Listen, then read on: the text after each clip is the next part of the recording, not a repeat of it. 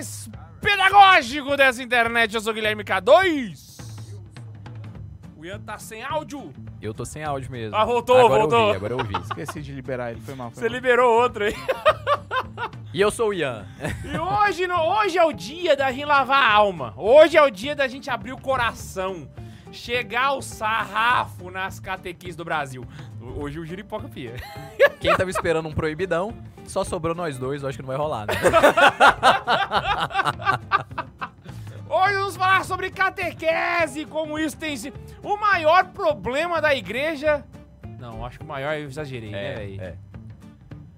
Não, mas... Não, acho que é. Eu acho que os outros É, problemas é muito crescem grande, na- na- nesse, fa- nesse problema, pô. Uma, uma catequese bem feita resolveria, acho que, grande parte dos problemas, né? Muitos problemas iam resolver.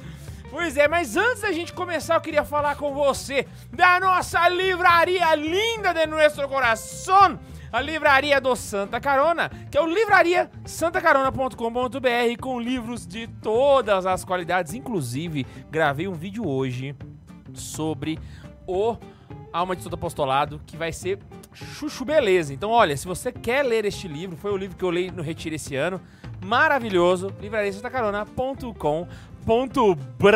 Quer mandar um abraço pra sua mãe, pra sua tia, pra Karine? Abraço pra Karine, que tá lá cuidando das férias.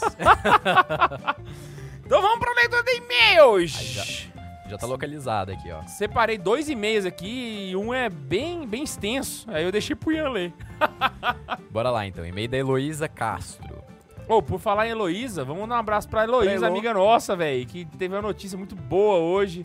Vai ser mãe de gêmeos e ela ouve o podcast, eu sei que ela vai ouvir. Então, só pra manifestar publicamente a nossa felicidade aqui, cara. Abraço pra Elo, abraço pro Levi, que vai ser pai de dois. Exato, cara, que isso. Então vamos lá, né? E-mail da Heloísa Castro, ela fala, começa o título, né? Gratidão, breve história de como Santa Zoeira me tirou de um deserto. O breve é mais ou menos, né? É. O breve é... É, vocês vão perceber, isso é verdade. Oi, pessoal, tudo bem? Antes de começar este e-mail, gostaria apenas de sinalizar que, caso um dia venham a lê-lo no programa, Estamos fazendo isso agora. há algumas partes que eu não gostaria que fossem ao ar. Vou sinaliza- sinalizá-las em lilás, ok? Eita caramba, não, então pera aí. Ei, eu tô sem lilás aqui. Caraca, não, eu vou, eu vou te dar o lilás então agora, velho. Vamos resolver isso agora, porque você vai ter que ler direto no... Tá vendo que aqui é, é- quem sabe faz ao vivo, né? Tipo, a gente não lê os e-mails antes. velho. a única coisa que a gente lê antes é o tema, eu, né? Eu li e eu vi a parte em roxo, mas eu achei que era só um. Sei lá. Aí eu deixei. É porque a gente não lê direto no e-mail, saca, galera? A gente puxa direto pra. Então vai lá, lê do meu celular aí que você vai conseguir ler. Ah, agora sim? Heloísa Castro. Eu deixa, sou, eu, deixa eu ler do seu, que eu vou acompanhando Fechou. com você. eu sou a Elo, moro no Rio de Janeiro, capital. Ó, mora muito bem, inclusive, hein? Tenho Eu. 28 anos, sou casada e trabalho com marketing de influência. Ah! Caraca! Acompanho o Santa Carona há cerca de um ano e meio, graças ao meu marido que vivia assistindo os vídeos com o alto-falante do telefone ligado e me fez ficar extremamente curiosa sobre o conteúdo. Foi assistindo aos vídeos que me dei conta de que existia também o podcast. E preciso confessar, sou mais assíduo hoje do Santa Zoeira do que do Santa Carona. Se o Neiva tivesse aqui, ele tava pulando de alegria no coração, olha só. É, eu sempre fui da igreja desde a barriga da minha mãe. Nunca cogitei conhecer a fundo ou frequentar outra religião, e durante a maior parte da minha adolescência jamais me vi sendo a pessoa que apenas frequentava a missa. Ó. Bacana. Minha paróquia de origem é salesiana e o carisma de São João Bosco é algo muito intrínseco na minha vida. Mas em 2014, uma sequência de problemas pessoais e dentro da minha paróquia me fizeram iniciar um processo de distanciamento das minhas atividades pastorais. Olha só a igreja fazendo um desserviço, o né, cara? contrário, O né? cara deixar de ir na igreja por causa da paróquia. Será que isso acontece em, em outro lugar sem ser aí no... É, é só com ela no mundo. Nossa, mas é foda. É né? paia, velho. É, é o time jogando contra si mesmo. né? Tem É, o Harry o Harry Maguire aqui, velho. Camisa do Manchester aqui, ó. Harry Maguire! Resumidamente, enfrentei problemas muito comuns a todas as paróquias, mas que na época eu não tinha maturidade nem vivência espiritual suficiente para lidar com tranquilidade. Fui magoada e magoei de volta. Fiquei com raiva, larguei tudo e comecei a servir apenas pontualmente em situações para as quais um grupo do qual fazia parte na arquidiocese era solicitado. É, conhecer novas realidades por meio desse grupo e perceber que os problemas não eram só comigo ajudou muito, mas eu ainda tinha chagas abertas demais e acabei me fechando. Tornei-me o que eu mais temia, a católica que só vai à missa. E eis o deserto. Caraca. Eu também já tive uma fase assim. Isso me incomodava profundamente. Eu sentia que Dom Bosco apareceria na minha frente a qualquer momento dizendo: Foi isso que eu te ensinei? Pô, bacana o. de- o a relação Tipo dela assim, com o é, Dom Bosco, ela tinha né, cara? esperança, assim, cara. Cara, mas que bom que ela teve contato com o Dom Bosco, né? Que é exatamente o dos jovens. Dos jovens, exatamente. Eu estudei em escola salesiana também. É, mas ainda assim não consegui me conectar com nenhum serviço novamente. Fiz retiros, conheci comunidades, movimentos, pastorais, mas nada fazia meu coração esquentar de maneira permanente. Até meados de 2021. Nossa, velho, meio do ano passado, cara. Caraca, velho. Foram o quê? Sete anos aqui, ué. Pirei. Ela falou 2014, eu acho, né? Mas, Hum, sei lá, ma- 2014 pra. É, sete anos, pô. pelo menos uns 5 anos, né? Não sei se foi exatamente Caraca. 2014, né? Na minha paróquia atual, as pessoas me conheciam por ser, por ser alguém que nunca tinha tempo. Mas, em um domingo, pouco antes da missa começar, um casal de amigos me fez uma pergunta. Você toparia ajudar a gente na crisma? Antes que eu pudesse responder, a missa começou. Cara, tem tudo a ver com o tema, hein, véi? Caraca. Fiquei com aquela frase na cabeça durante toda a celebração, ao passo que comecei a sentir um calor absurdo na região do peito. Ardia literalmente. Nunca tinha sentido aquilo na vida. Na bênção final eu já tinha uma resposta. Sim, definitivamente eu queria ajudar na crise. Olha só que providência. Caraca, e, e que prontidão, hein? O convite, justamente por causa do meu histórico de sem tempo, irmão, era só pra ajudar, mas eu não conseguia ficar só nisso. Acabei pedindo a coordenação para me envolver mais. Nossa senhora! Como, como, como se envolver mais? Eu quero ser coordenadora da parada. E ela até complementou, né? E, é, porque mais do que querer, eu precisava disso. Caraca. Caraca, tava sedenta. Sedenta. Assinei o catequese com farofa, olha só, nós! Para entender melhor o catecismo e poder passar para os crismandos conteúdos que às vezes parecem difíceis, mas que graças à didática do K2 e suas intermináveis metáforas ficam mais fáceis de entender. É, eu vou fazer uma menção honrosa a isso aqui no tema de hoje, no podcast. É, ao mesmo tempo em que estudo para ajudá-los, sinto a minha fé renovada e fortalecida a cada novo vídeo do Catequese com Farofa ou a cada novo podcast do Santa Zoeira.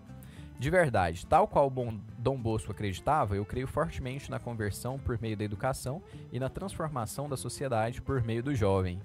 Olha só, velho, contramão do que. Não, ela acredita na sociedade por faz, meio né? do jovem e a gente acredita na transformação do jovem. Por, eu eu é, acredito no fim do jovem. Por, por isso acredito também que aquele calor no peito que eu senti naquela missa e que me fez dar meu sim vem sendo alimentado pelo trabalho de vocês e pelo brilho nos olhos dos jovens que encontro todos os domingos de manhã. Caraca. Minha primeira turma recebeu o sacramento no último dia 13 de agosto. E a próxima começa já no dia 28 do mesmo mês. Então, ma- amanhã, né? É, Não, final de semana agora, né? Hoje Fim é de quinta. semana. É. Peço que rezem por esses e por todos os jovens que têm a oportunidade de se preparar para o crisma, a fim de que se possam, de que possam verdadeiramente serem tocados e sintam vontade de aprender ainda mais sobre Deus e sobre a igreja. Obrigado pelo sim de vocês. Salve Maria Imaculada. Acumulada! Salve Maria Cara, Acumulada! salve! Que Deus os abençoe. PS, o episódio sobre materialismo explodiu a minha cabeça. E desde então venho panfletando ele para todas as pessoas que conheçam. Faça mais deste tipo. Cara, mas que programa Cara, que top, hein, velho? foi? Que e-mail fenomenal, Que meio velho. massa. Que história ô, Elô, bacana, Elô. Putz, que e-mail massa, velho. Valeu. pior, foi e-mail grande, mas a gente nem vi passar, velho. Dinâmico, né? Tipo, história envolvente. Enredo, nota 10. Escreveu certinho, pontuação perfeita. Fácil de ler. velho. Ai, ai. O outro é da Maria Luísa Xavier da Silva, afilhado de Nossa Senhora, pai, herói e nome de rua. Ela é, quem tava no episódio passado, eu acho Tô que é- ligado. ela é da- daquele senhor que tem o nome na rua lá. Ela vai... É, é o vô dela, eu acho, né? Ela, Isso. Ela tá aqui no chat. Ela tá aí no chat? Tá no chat. Salve, Maria Cara, Luísa! ué, a pessoa vê a gente lendo ao vivo. Ela, um abraço pra Maria Luísa que tá ouvindo agora. Ela falou assim: boa noite, galera. Salve Maria acumulada! Salve! Salve! Me chamo Maria Luísa, sou carioca, morando em Santa Catarina. No episódio de paternidade, um carneiro. é aqui, sei lá, caroneiro. Desculpa que eu esqueci seu nome. Cedeu o direito do superchat dele para ler um pequeno relato sobre o meu vô Bastião. Ele se batizou em 1919 e é afilhado de Nossa Senhora. Um primo meu achou a foto do livro da igreja e está como madrinha Nossa Senhora. Enfim, ele se casou com a avó Maria do Carmo e tiveram 13 filhos. Uou! Desses, 12 chegaram à idade adulta. Na época que a avó faleceu e minha mãe na época que a avó faleceu, minha mãe tinha seis anos e tinha mais três novos que ela. Na época que a avó morreu, minha bisa, mãe dela, faleceu e o meu tio João, que já tinha dois filhos, foi assassinado. Caraca. Nó, Caraca. Tudo em questão de seis meses. O meu tio Jair, tá ok? Teve pólio, tá zoando, tá zoando, tá zoando. Foi sacanagem. Homenagem pra quem tá vendo a entrevista do Lula aí e não tá assistindo Santa Zoeira, né? Teve pólio e não andava nessa época. Ele basicamente criou sozinho o resto dos filhos. Ele era servente em um abrigo de menores que tinha em Florianópolis. Quando ele faleceu, seus filhos se juntaram, compraram espaço e fizeram questão de colocar pai herói no túmulo. Hoje a rua onde eu moro é nomeada com o nome dele. A foto que eu enviei foi no dia que a placa foi pro lugar. Na foto é a minha mãe e a minha tia, que é um ano mais nova. Beijos e abraços a todos. A foto vou mostrar para o Ian agora. Está. Cadê, cadê, cadê, cadê, cadê? Eu acho que eu cadê, não vi a cadê, foto, cadê, né? Pelo menos eu não tô lembrando, não. Não é que tá aqui, peraí. Ah lá! Aí ela tirou uma foto com o Rua Sebastião João do Nascimento. Olha lá. Caraca, velho. Não tinha visto essa foto, velho. Que cê- legal, velho. Será que eu consigo mostrar aqui, Bum, pra, pra galera? Vamos ver se eu consigo mostrar nessa câmera aqui. Vamos lá, fechar a câmera. Olha lá, pra galera ver aí, ó. Pimba. Aí tá a foto aí, ó. Dela com a mãe dela na rua. E aí aqui em cima tá a plaquinha do nome da rua com o nome dele. Cara, fenomenal. Maravilhoso. Maravilhoso. Quem tá no Spotify, desculpa, mas. Quem tá aqui assistindo queria ver. Então é isso, é não é na fita. Pois é, e não, antes da gente continuar no programa, antes da gente ler o superchat, quero lembrar vocês que nós estamos com página no Instagram agora. Exatamente. Como que é a página? santazoeira.sc É só isso, é só isso. Para lá. santazoeira.sc pra você seguir a gente. Toda quinta-feira tem caixinha de perguntas, beleza? Então vai lá, manda tua caixinha de perguntas que nós vamos responder assim que o episódio finalizar. Mano Bondes, temos esse superchat da Xuxa? Temos superchat. A gente tem um superchat de antes do apagão. Antes do... do- Antes do apagão. Caraca. O, não, do nosso apagão aqui. Como assim, De nosso hoje. apagão? Ah, tá, do nosso apagão de hoje. A gente começou a transmitir, de repente morreu Ah, verdade, verdade, verdade. e voltamos. Que é do Rafael Tomazinho. Ah, chefinho. Chefinho, Chefinho. salve. Ele mandou muito boa noite. Boa noite. Esse tema é fenomenal. A maior crise da igreja hoje. Ó. Catequese. Ao Neiva, meu timão é mais forte. K2, vai vir no Raléu de Franca? Tamo junto. Ah, eu acho que ele tá afirmando, acho que ele tá afirmando. K2 vai Ele já vir... comprou o passe do Cadu. Então é isso. É porque K2 eu, eu, eu vou, Raléu estarei Franca, no Ralhau de. Franca agora no dia 7 de setembro. 7 de setembro? Eu acho que 7 de é. setembro, semana que vem, velho. Não, É. daqui duas semanas. né? Daqui duas semanas, daqui duas semanas. Estarei lá em Franca, no Ralhau de Franca, nos, nos espaços do movimento Racoré. Então eu acho que eu vou dar uma ou duas palestras, não sei, eu tenho que confirmar ainda com o pessoal lá. Mas, pessoal de Franca e arredores, estarei aí no Raléu, vai ser fenomenástico, fenomenástico. Alright? A Laís tá mandando alguma coisa, já tá me corrigindo? É, vai estar no dia 9 e 10. 9 e 10, exatamente. 9 e 9 e 10, 9 e 9 10. É pra não concorrer com, a, com Dia os negócios 7 do vocês Bolsonaro. estão em Brasília, passando sua agenda aqui, ó, K2. Dia Ah, ela 7 tá- você vai estar em Brasília na manifestação do Bolsonaro. Ah, é verdade. Ah, não, pois é. Putz, verdade, véi. Nossa senhora! Nossa, a semana vai ser alegria no coração. Vai ter abertura. Vai ter seminário do Padre François, velho. Vou estar em Brasília dia 7, depois vou estar em França. O Padre, François, o Padre François vai concorrer com o Bolsonaro? Ele vai dar um seminário so... Ah, inclusive, ó, bo- bem, bem lembrado, cara, eu esquecendo. Estão abertas as inscrições pro seminário do Padre François, que vai acontecer agora, semana. Daqui 15 dias, dia 7, 8 e 9, vai ser sobre comunismo. Tudo que você quer aprender sobre comunismo e igreja católica, quais são os documentos que a igreja fala sobre o comunismo, como que ela tá infiltrada hoje na igreja católica, tudo com detalhes, ao nível Padre François. Não se esquece de ir lá e de se inscrever. Entrem no Padre F Costa, a Laísa vai mandar aí no chat pra vocês, beleza? E se inscrevam, é de graça, é 100% online e gratuito. Agora sim, a gente pode entrar no tema. Ainda não. Ah, não, não, dois. tem, tem outro superchat, Tem mais dois, caraca. tem mais dois. Eita, nós. A Rayane Azevedo mandou, véi, cadê o Neiva e o Max? Tava preparado pro round 2, e uma carinha triste. Ave Maria. Velho, de gente. fato, os dois nunca mais se encontraram, viu? Pior, né, véi? Aqui é ao vivo, tá, gente? Ah, é ao vivo, é verdade, é verdade. Ao vivo eles não se encontraram mais. Eles é estão verdade. brigados, né? E a Elisa Oliveira lá do, do, do USA, do EUA, Boa! Mandou... Esse é em dólar, hein? É em dólar, 1,99. Mandou 100 reais. 1,99 dólares. Dá o Uno que a gente vai andar O que, hoje. que você quer escrever na testa do K2? Dá o Uno? É, o Uno. Carro. Fiat Uno. Fiat Uno. Não entendi. 1 dólar e 99 é o preço de um Fiat Uno aqui no Brasil. Ah, só que achei que esse era o superchat dela. Não, não. Falei, caraca. Ela mandou assim, falar de catequese sem o Neiva e um coraçãozinho partido. Pois é, ué, mas engraçado, o Ney que deu a ideia do tema. O Neiva que deu a ideia do tema e ficou chateado porque a gente não leu o livro que ele queria que a gente lesse. Pois é, então vamos lá, vamos. Neiva vai me odiar, velho. Eu, eu queria dizer que o... Que o Mas, véi, vocês- falam que eu tô fazendo bariátrica, aí os caras não querem vir e quer que nós não usou eles? eu, eu queria dizer que o Ian tá se esforçando pra queimar toda a gordura que ele tem. Vamos lá, hoje vamos falar sobre catequese. Vamos abrir o coração a respeito dos problemas de catequese que a gente tá tendo hoje no Brasil, saca? Basicamente, esse é um tema para catequistas e para coordenadores de catequese. Mas nós também vamos falar do problema da catequese na vida das pessoas, entende? Porque, assim, não é só porque a catequese tá ruim nas paróquias que as pessoas não, não poderiam procurar esse tema, né, na vida delas. Então, basicamente, velho, a gente, eu fiz uma lista aqui, bicho, de coisas. Eu vou abrir aqui também. Mas, assim, a- a- é muito maior. Ao longo do, do tema, a gente vai citando problemas, né? E aí, não, eu pensei em fazer o seguinte: a gente não só citar o problema, mas citar formas de resolver esse problema, saca? Pra galera poder se planejar melhor. E, e, assim, é um problema a longo prazo, saca? Eu tenho na minha cabeça que os grandes problemas que a gente tem hoje na Igreja Católica, eles têm uma raiz. E essa raiz se dá pela catequese. Antigamente, como é que funcionava, né? Antes do Concílio Vaticano II, os leigos não davam catequese, não era comum isso acontecer. Então, o padre ele dava a missa, né? Ele celebrava a missa e no fim da missa, ele pedia para as crianças ficarem porque ele dava a catequese. E aí como é que funcionava basicamente? A- o padre ele fazia através de perguntas e respostas. Então, assim, quais são os mandamentos? Os mandamentos são, tá, tá, tá. E ele ficava tomando isso deles com frequência. Então, era, muito repetitivo, saca?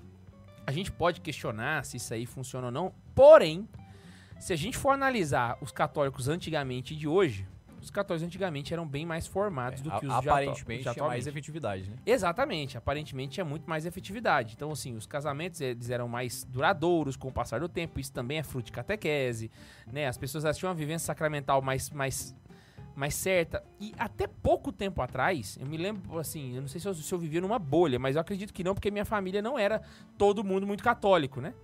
Ah, era muito comum as pessoas saberem, basicamente, né? Como é que funcionava com relação à primeira Eucaristia, padrinho de primeira comunhão.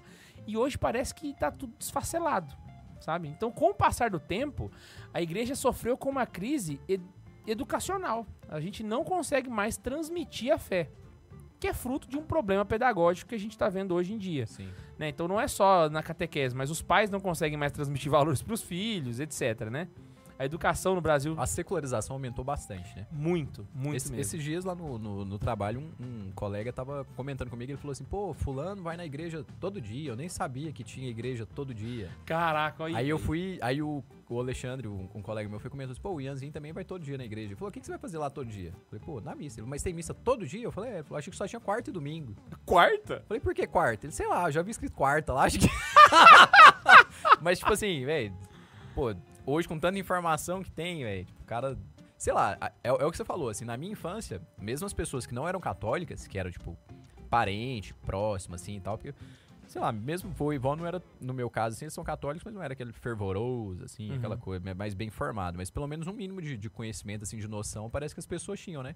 Exato. Tipo assim, pô, ah, tem missa todo dia, sei lá, a igreja tá aberta todo dia, católico confessa tal. Esse aí os caras. Ninguém tem esse conhecimento mais, velho. Até o que não é católico sabia como é que funcionava a dinâmica. Exatamente. Porque era pelo tão menos o mínimo, enraizado, Pelo né? menos o mínimo tinha noção, né? Exato. E assim, é uma coisa que a gente percebe na própria cultura do povo, que é tão enraizado que nós trazemos traços dessa cultura antiga. Então, por exemplo, quando a gente fala vixe, saca? É, é um, um- uma evolução do Virgem Maria. Então era Virgem Maria, Virgem, era vixe, saca? Então, é, meu Deus, né? Então, assim, a gente até pergunta assim, é pecado fazer isso e tal? E não é, na verdade é uma expressão, tipo assim, de um povo que era muito católico. Só que com, com o passar do tempo a gente tá literalmente assim. Parece que conforme o tempo vai passando, o Brasil ou fica mais protestante ou fica mais ateu. É, é um caminho também, né? Eu, eu sempre sou a favor disso. Acho que o, o Chesterton falava um pouco disso, né? que a, a- o, o protestantismo também é uma porta de entrada pro ateísmo, né? É. Então, assim, uma, uma vez que você separa a. São três pilares, né? É Deus, o homem e a igreja. A partir do momento que você tira a igreja, Deus e o homem também estão estão ameaçados. Aham. Então, primeiro você, pro- pensando da cabeça do princípio que nós somos homens, se a gente excluiu a igreja primeiro, o próximo que a gente vai excluir é Deus. Então vai virar ateu. O próximo que a gente vai excluir é o homem. Aí a gente vai voltar a ser. É, Animais. é, exatamente. Então, assim, a gente tá nesse caminho, né? Exato. A gente tá se esforçando cada vez mais pra matar Deus e, e virar homens. É né? o caminho Quer dizer, direto matar pro buraco, homens, né? E direto. Acho que era o Chesterton mesmo que falava disso. Lembrei agora desse, desse caso aqui. Então, assim, é é uma desmontagem aos poucos, né? A gente vai vendo a coisa sendo desmontada e conforme a coisa vai sendo desmontada. esse- eu falei de ateu, por exemplo, mas pensando bem, é- acho que a palavra não é essa, saca? Eu acho que são pessoas que são indiferentes à religião.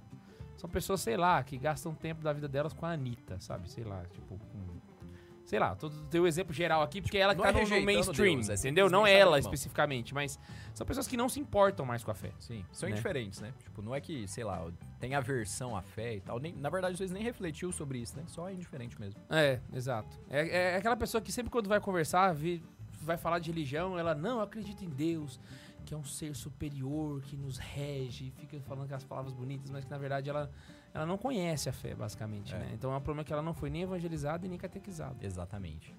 E aí, beleza, observando hoje, pelo menos a catequese hoje em dia, né? E aí eu- eu- a gente vai falar aqui no geral, só que provavelmente alguém vai virar e falar assim: ah, mas na minha paróquia. Tá bom, gente, eu sei, mas assim, na grande maioria dos casos, é, é unânime. A gente, o que a gente vai falar aqui é- acontece na imensa ma- maior parte das paróquias. Saca? Inclusive nas boas.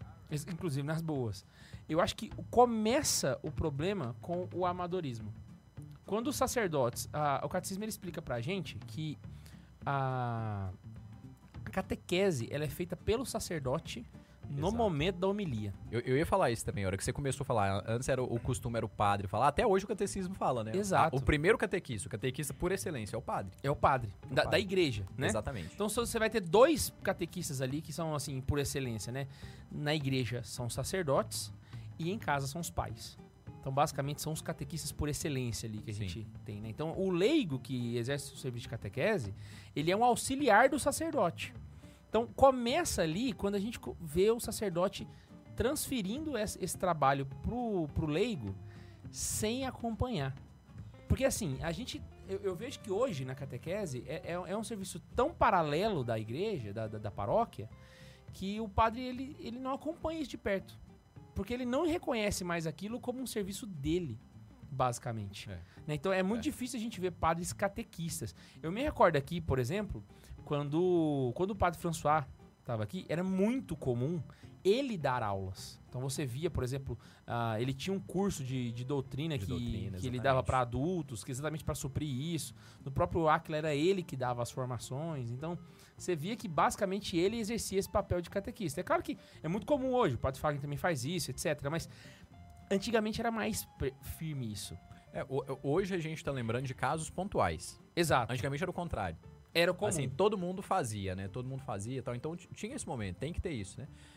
E a gente nem tá entrando no ponto de, um, de uma homilia, tá falando no pós. Então, Aham. assim, o padre que quer fazer. Hoje, pra ser bem sincero, assim, mesmo nas paróquias boas, os padres nem conhecem os catequistas. Tipo, É. Mesmo as paróquias que são. que o padre tenta ser o mais próximo, assim, ele conhece um ou outro e tal, mas, tipo assim. Pode até conhecer a pessoa. E às vezes conhecer um pouco da formação, mas conhecer o que, que a pessoa tá ensinando, como que ela tá ensinando, se tá tendo resultado ou não, assim. É muito o pessoal tá de- aprendendo é, mesmo. é, né? é muita exceção, assim. Eu acho que pode, po- dá pra contar nos dedos de uma mão, assim, o- os bons exemplos aqui na, no, no nosso meio, né, pelo menos. E Essa- a gente tá no ótima diocese. Exatamente. se, a gente, se a gente for comparar tá assim. tá né? numa das melhores, inclusive, né? Então, assim, conforme vai passando isso pro leigo, aí é aquele problema, né? O padre, ele estuda 10 anos pra ser padre, É. ele faz filosofia, ele faz teologia. Então, ele não tem um conhecimento catequético, ele tem um conhecimento teológico, que é mais profundo que a catequese. E era ele que dava as aulas. Quando você passa isso pro leigo, o leigo é engenheiro, o leigo é advogado, o leigo não é formado em teologia. Então, ele não é tão capacitado quanto o sacerdote. Muitas vezes ele não teve nenhuma formação boa. Tipo assim, a formação dele veio de outro leigo, que também era outro cara, que era o, Exato. o empresário lá, o dono da, da casa de carnes ali da esquina, que gostava de ajudar na igreja. Então o que, que a pessoa tinha? Muito boa intenção, Aham. mas pouca formação. E aí, esse ensino que vai passando, tipo assim, eu aprendo com advogado, depois aprendo com engenheiro, e vai passando. São pessoas que têm boa intenção, mas que eles não têm profundidade. É. Qual é o primeiro ponto que eu anotei aqui? É, é- é a falta de. É um amadorismo profundo. Você tem um amadorismo que, que, que vai permeando as, a- a- a- as salas de catequese e vai sendo manifestada de diversas formas. Então, por exemplo, ah, eu lembro quando eu tava dando catequese numa paróquia aqui de Anápolis, eu dava. O pessoal me chamou para dar catequese, né? E assim, a falta de preparo ela é tão grande que basicamente eu tinha, eu acho que eu devia ter ali uns 17 anos, 18 anos basicamente. Eles me chamaram para dar catequese e eu falei, beleza, eu vou fazer. Só que eu não sabia o que, que eu tinha que ensinar. Eu não, eu não sabia, eu não sabia por onde começar, saca? Foi quando eu peguei, eu fui pelo caminho óbvio, né? Eu vou pegar o catecismo, vou ver o que, que, que, ele fala lá e vou separar isso em 20 aulas. Só que assim, eu já estudava dando a aula, saca? Naquela, naquele período. Então você não consegue estudar todo o período do catecismo de uma semana para outra se você pegar o catecismo inteiro e dividir em 20. Sim. Então o que, que eu fazia? Eu acabava linkando ali os, os assuntos que eu sabia mais e dava aqueles assuntos daquela forma, saca? Eu lembro que uma coisa que me ajudou muito nessa época, aí é a confissão pra galera. Nessa época, uma coisa que me ajudou muito foram os resumos do catecismo. Sabe que você tá lendo o catecismo? Aí lá no final do, do, do- do capítulo tem os resumos, né? Eu lia ele, porque era o que ia dar tempo de eu ler de uma semana pra outra pra conseguir dar a matéria. Só que existem catequistas que nem isso faziam. Saca? Então, assim, é uma falta de preparação na, na primeira parte, a pessoa não sabe o que, que ela tá fazendo, né? Que soma-se com uma falta de planejamento. Se ela não sabe o que ela tem que fazer, ela não sabe o que, que ela vai ter que falar. Exatamente. Se ela não sabe o que ela vai ter que falar, ela vai inventar na hora. E, e um problema também, às vezes, é essa questão que, eu- que eu comentei, assim, da, da boa intenção, sabe? Pô, a pessoa tá cheia de boa intenção, tá disponível e tal, mas às vezes ela não tem... é, ela tem disponibilidade, ela tem boa intenção, mas ela não tem formação suficiente. Então não é porque a pessoa tá Exato. disponível, que ela tem boa intenção, que ela vai ser um catequista bom. Ela tem que ser bem formada também. E ela tem que ter uma capacidade é, intelectual e de, de transmitir esse, esse conhecimento também. Por que, que eu tô falando isso? Pra que todo mundo já acorde aí, que é óbvio, é, é o primeiro erro que pode acontecer aí, do padre querer pegar o jovem de 17 anos e querer colocar pra dar aula de catequese, de crisma pra todo mundo. Pô, pra um cara de 17, 18 anos, às vezes ele dá a catequese ali, a crisma pra pessoa até 20. Até os 20. Dali pra cima não vai, não vai rolar, velho. A menos que seja um catequista muito bom, mas assim, intelectualmente formando, a pessoa não tá no mesmo patamar da outra, não tem experiência de vida, não tem formação humana suficiente pra poder debater com o outro, pra poder encaixar o conhecimento teórico no conhecimento prático e poder ajudar a pessoa a adequar a su- a sua realidade à realidade da igreja. Ela vai querer fazer o contrário. Às vezes pensar, não, pô, mas no seu caso, ela vai começar a dar palpite de coisa que não deve e tal. Vai faltar, Chutar muita coisa. é, vai faltar experiência mesmo. Então tem essa questão de é, do momento também e de, de- de diversificar mesmo ali, colocar a pessoa conforme o seu nível. Cara, você falou uma coisa que. Eu lembro que nessa turma que eu tinha, eu, eu dava aula de crisma pra adultos. Só que o que acontece muito nas turmas de crisma para adultos? Que é uma coisa que a gente vai citar aqui. O pessoal dá catequese para receber sacramentos. Só pra casar. Né? Exato. E aí inventaram, agora, não sei aonde, inventaram que para casar tem que ter crisma. Uhum. O que não é uma regra, tá, gente? Eu tô avisando aí que não precisa, tá? É o pároco que inventa essas coisas. E aí, mano, ah, iam casais de segunda união pra minha turma eu tinha 17 anos, cara. Putz. Como é que eu vou dar catequese pra uma pessoa que já tá numa, numa- numa segunda união, sabe? Ou então casais que, tipo assim, estavam amaziados e aí chega em temas que eles tinham dúvida. E eles perguntavam pra mim. E sabe o que é o pior? Se você souber responder, eles não vão levar a sério. Pois é, velho. Mesmo vai- que eu falar. Você não vai ter o argumento de autoridade. Você não vai ter autoridade com, com uma pessoa dessa. Não adianta, né? Não Exato. Adianta. Pensar, pô, esse menino aí, sei lá, tem idade pra ser meu filho. Ah, o que, que esse menino tá falando aí? Tipo, nunca casou, não sabe o que, é isso e tal. Tipo, velho, não, A não, não dá principal certo. dificuldade que eu tinha era de, por exemplo, vamos vou dar um casal, esse exemplo aí, né? Eh, Chegava eh, temas de catequese moral, sexto mandamento, castidade. Como é que funciona a castidade para um casal amaziado? Como é que eu respondo isso, sendo que nem casado eu era? Sim. saca? Então, eu, eu, eu vou explicar isso pra pessoa, e isso era uma dificuldade que eu tinha, que era assim, eu sabia a resposta algumas vezes, mas eu não sabia Não sabia como nem falar ela, né? velho. É. Que eu falava assim, velho, como é que eu vou falar? Vai ficar uma situação muito chata aqui, sabe? Então, assim, é uma catequese baseada na boa vontade, igual você falou. É. Pro- Não, e por que, que eu falei isso também? É porque eu vejo que hoje, eu, eu nunca dei catequese. Nunca, nunca dei catequese, nunca dei crisma, nunca fui coroinha. O povo tá só me desmanchando aqui, né? Pô, já foi coroinha, não. né? Mas eu tive dois alunos de crisma. Foi o Suzuki e a Vanessa. Foram Ah, meus, eu tô ligado, dois tô únicos ligado. alunos de crisma. É, e vou falar disso lá na frente, mas por que, que eu tô começando a falar disso? O Suzuki e a Vanessa foi uma. Você falando aí, foi uma crisma que eu. Eu que falei pra eles. Falei, eles falaram, ah, vou ter que fazer crisma. Ah, acho que não precisa fazer pra casar e tal. Eu falei, não precisa mesmo. não. Eu falei, não, vamos aproveitar aqui, deixa eu dar a crisma pra vocês. E aí eu fui, conversei e tal. Vou falar disso lá na frente. Mas é, dentro do planejamento e do amadorismo foram duas coisas que eu tentei levar. Eu peguei um, montei um cronograma pra mim falar, ó, vou falar disso na primeira aula, disso, disso, disso. Dividi ali em, por exemplo, um módulo ali de 10, 10 aulas, 10 encontros, 10 horas, sei lá. E aí eu dividi os temas, ó, nessa eu vou falar disso, nessa eu vou falar disso, nessa disso, tal, tal, tal. Fiz, eu dei uma preparada antes, li o, o, o material antes e falei com eles. Mas eu posso falar isso com 100% de, de certeza. Eu não seria capaz de dar essa mesma crisma pra eles que eu dei ano passado, com 27 anos de idade ali, tipo, 5 anos atrás. Porque eu não tinha conhecimento e não tinha, não tinha formação suficiente pra dar essa mesma crisma. E foi bom pra eles, porque tipo, você pega o Suzuki, pô, é um cara que também era da minha idade, cheio de, de curiosidade, conhecendo. Ele mesmo falava, pô, tô conhecendo agora, tô aprendendo e tal. E ele falava muita coisa que era pergunta que era mais profunda.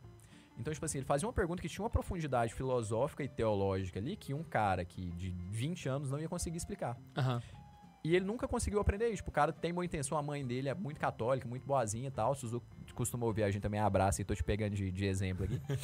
mas, é, então assim, o cara tinha muito boa intenção, mas às vezes faltava pessoa capaz de responder. E tinha coisa que nem eu não dava conta de responder também. Falava, vamos perguntar pro padre lá. Aham. Mas é, tem a questão do, do momento que eu, no meu caso, véio, foi fundamental. Assim, eu só consegui dar aula de crisma pra eles porque foi no momento certo, no lugar certo, na hora certa.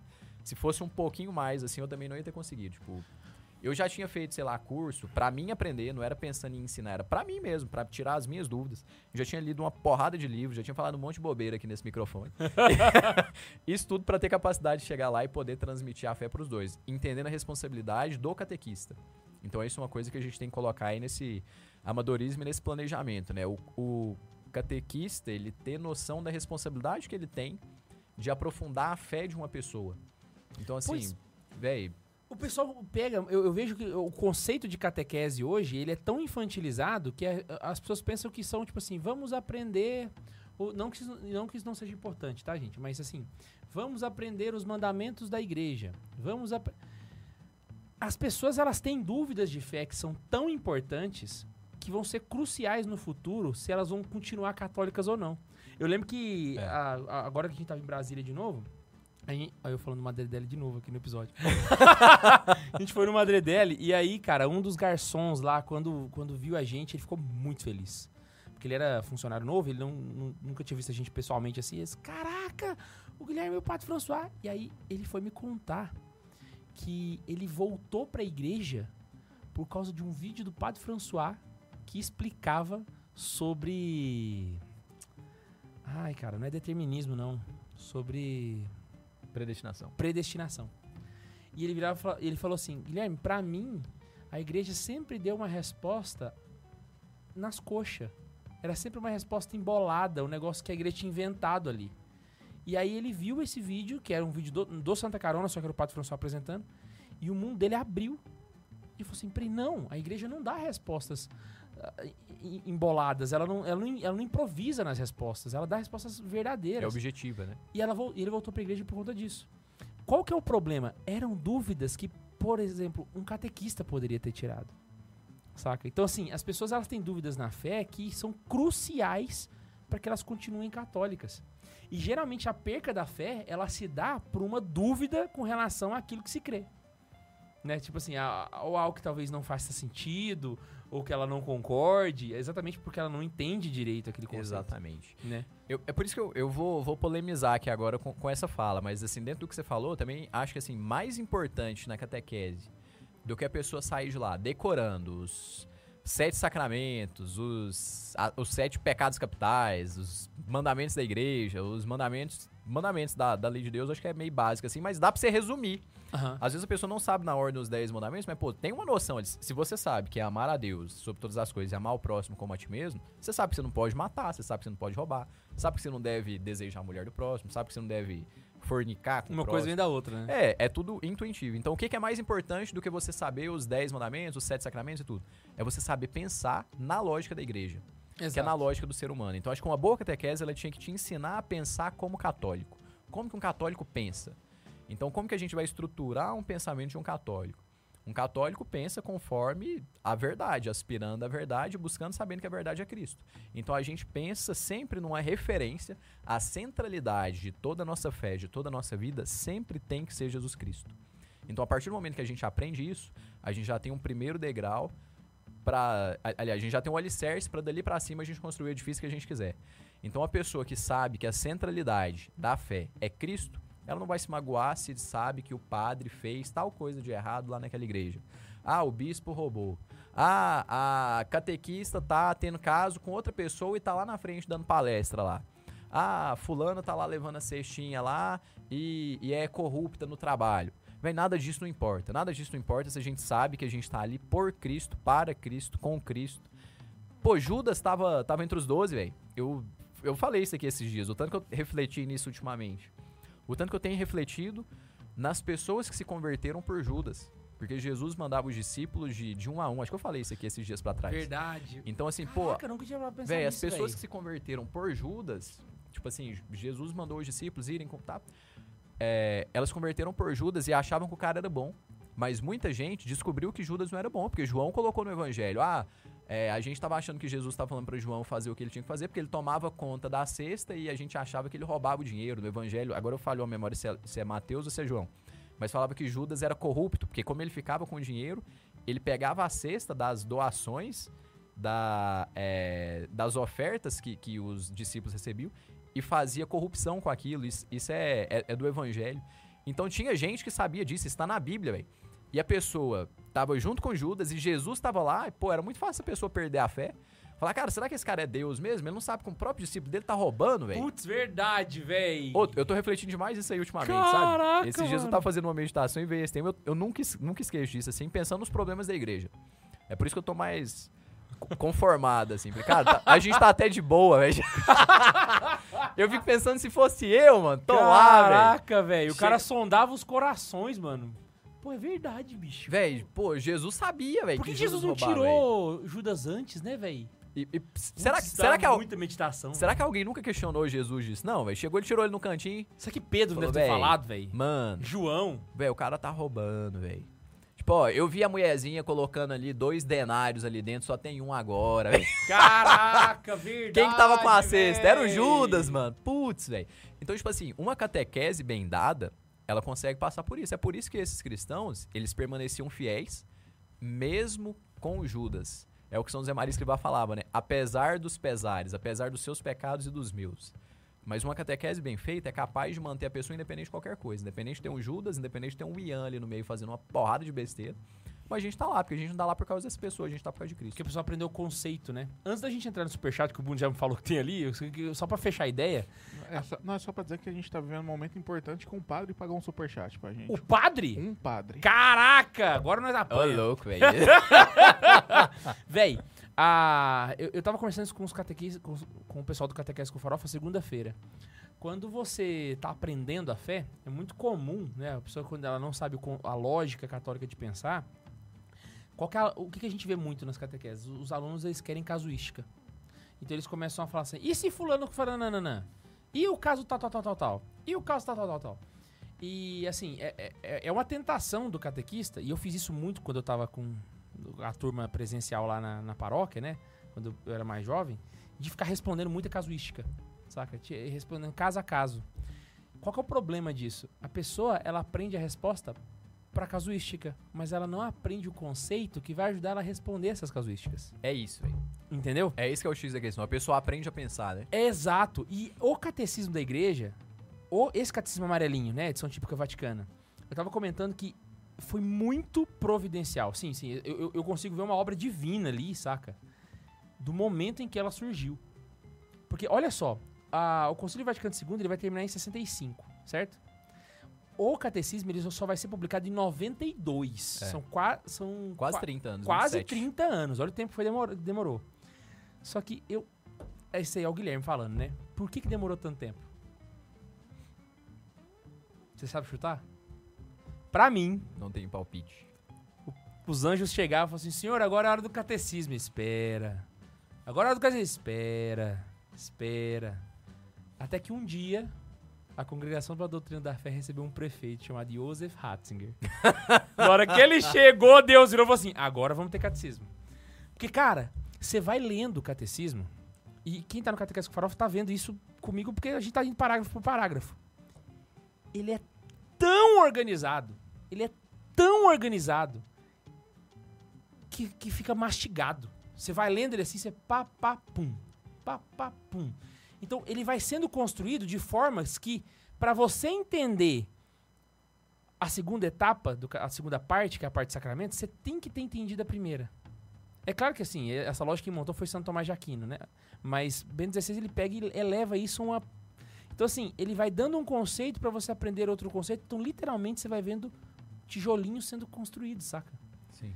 Então, velho, a lógica católica, como é que um católico pensa, ela tá muito bem colocada ali naquele catecismo amarelo. É, Sabe? é a, é a forma de escrita do Bento XVI. É Né? a forma dele escrever. É. Então, tipo assim, que quem tá acostumado consegue só de ver um documento um da Congregação para Doutrina da Fé. Só de pegar o documento, ao ler ele, você sabe que lá no fim não vai ser o Bento XVI que vai assinar. Pela lógica que as coisas vão É sendo colocadas. da É o escrita, estilo. o estilo de, de, de fazer, ele é bem... é, ele é sistemático, e apesar de não ser uma... uma a, a maior influência dele não é tomista, né? É- Exato. É, É agostiniana, mas- agostiniana. Mas, ele... É, é por isso que é bom, velho. Você deu um exemplo foda aqui agora. Que Ah!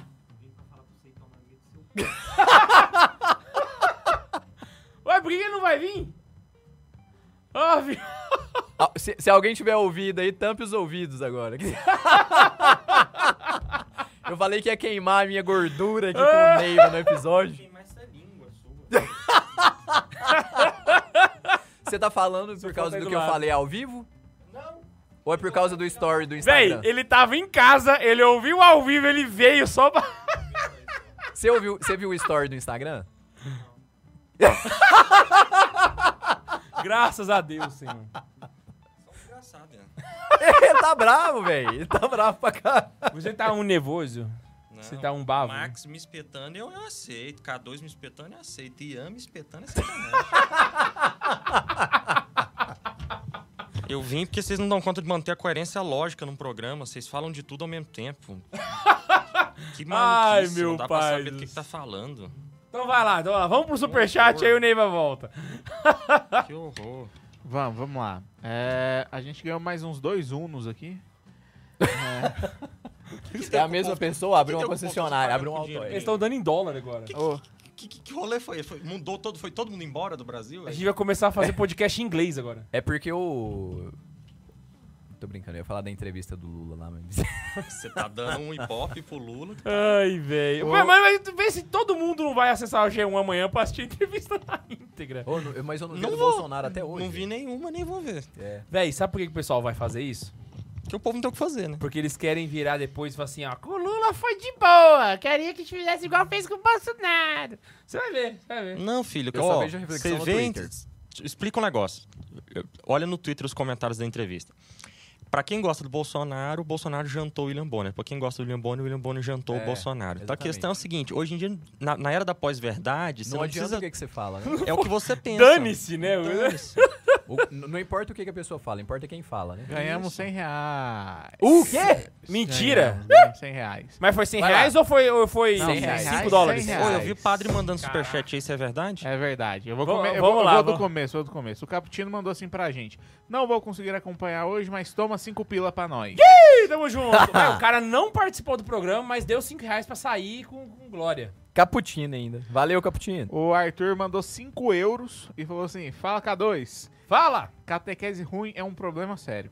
É. Minha catequista me disse que eu queimaria no fogo do inferno com 12 anos. Abraço do ateu mais católico. Cara, eu gostei desse ateu mais católico aí, hein? Que que é isso? A Giovana, ela tá comprando um espaço dela no, no e-mail, na leitura de e-mails. Ela mandou aqui, ó. Mandei e-mail. Dia que lem- lerem, tem superchat especial. Caralho, não, não, não. não. Nó. É hoje, a gente vai ler um Agora- e-mail extra aqui, Já Giovanni. leu um e-mail extra aqui agora. A, a Elisa mandou mais 5 dólares, 4,99 pra gente e falou assim: Ó. O fato da catequese parecer ser de criança não agrava a situação, porque não se ouve falar de catequese para adultos, mesmo os que já têm os sacramentos. Olha, eu acho um problema porque pra quem não é, é, quem não tá na vivência da igreja, acredita que catequese naturalmente é uma coisa para crianças. Então a palavra catequese você já associa com algo infantil, o que tá longe de ser, na verdade, né?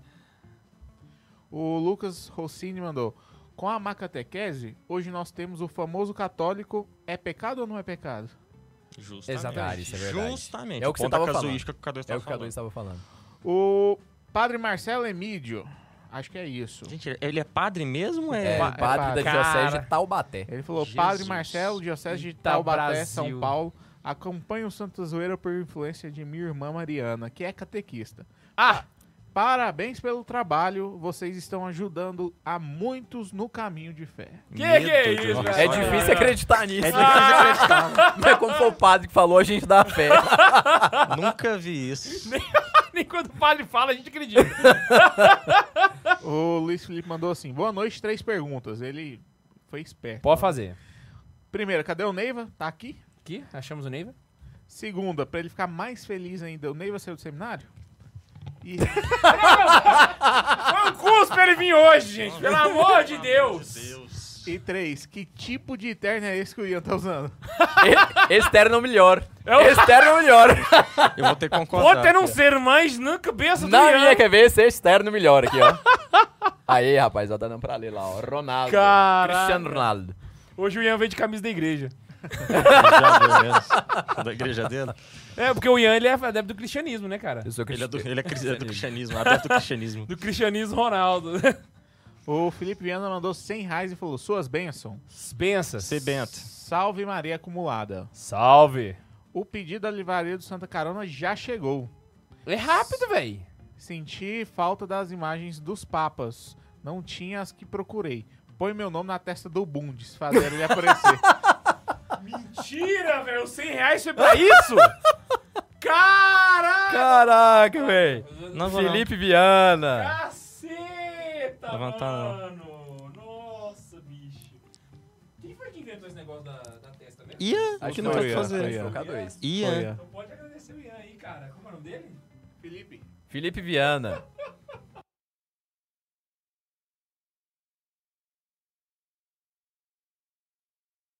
Não, sai perto de mim. Vai lá, vai lá, vai lá, vai lá, abraço dele.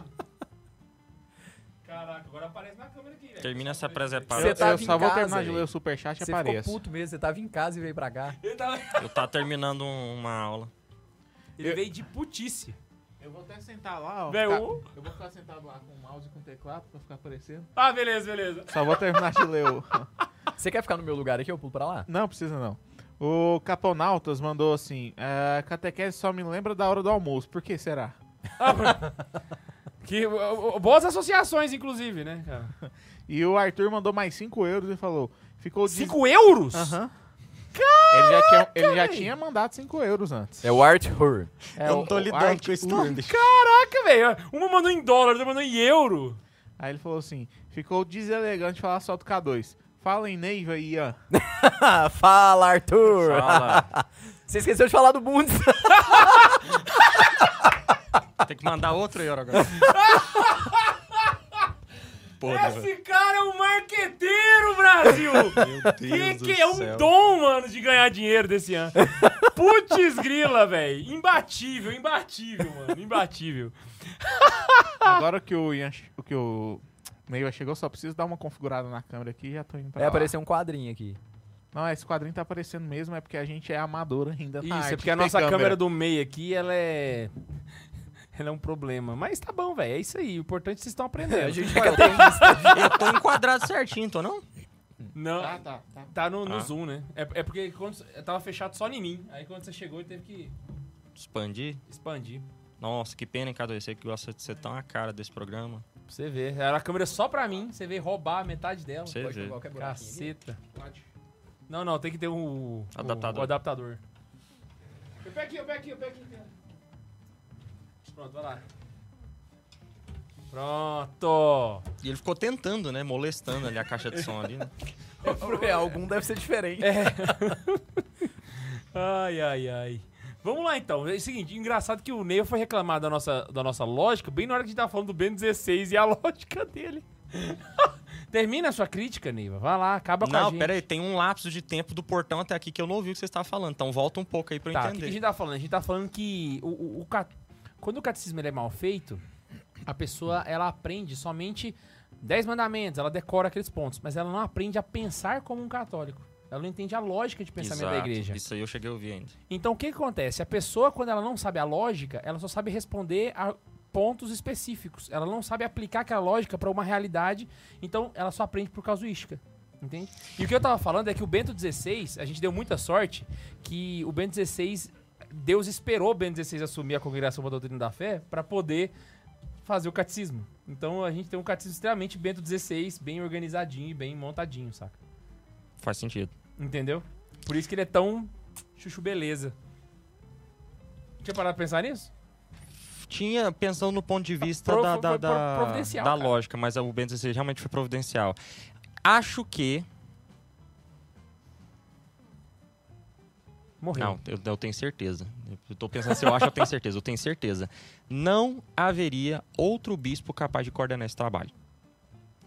Porque coordenar vários bispos para providenciar um catecismo ecumênico que sirva de referencial para o mundo inteiro E ele ser bom? Dá certo? é um trabalho hercúleo, velho. Não dava, era muito teólogo para administrar, muita coisa.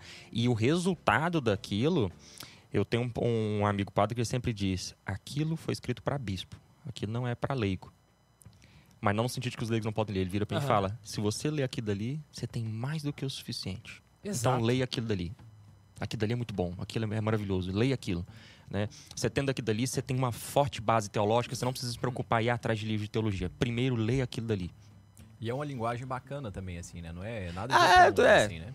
Ele é denso, ele é difícil. não, eu também mas- não vou é vender aqui com a né? linguagem bacana, assim, pro pessoal. A lei aí é tranquila, é como ler o Hobbit, né? É, Não, não, é. aí, aí Ele é é a fé tenso. explicada, né? E eu, porque para isso a gente tem a fé explicada. Não, Mas, a lógica do inclusive, catequese ele tem um é negócio essa, que, que me irrita. que ele tá. Ele tem um negócio que me deixava maluco lendo, que é o que o K2 falou no começo, que é o resumindo.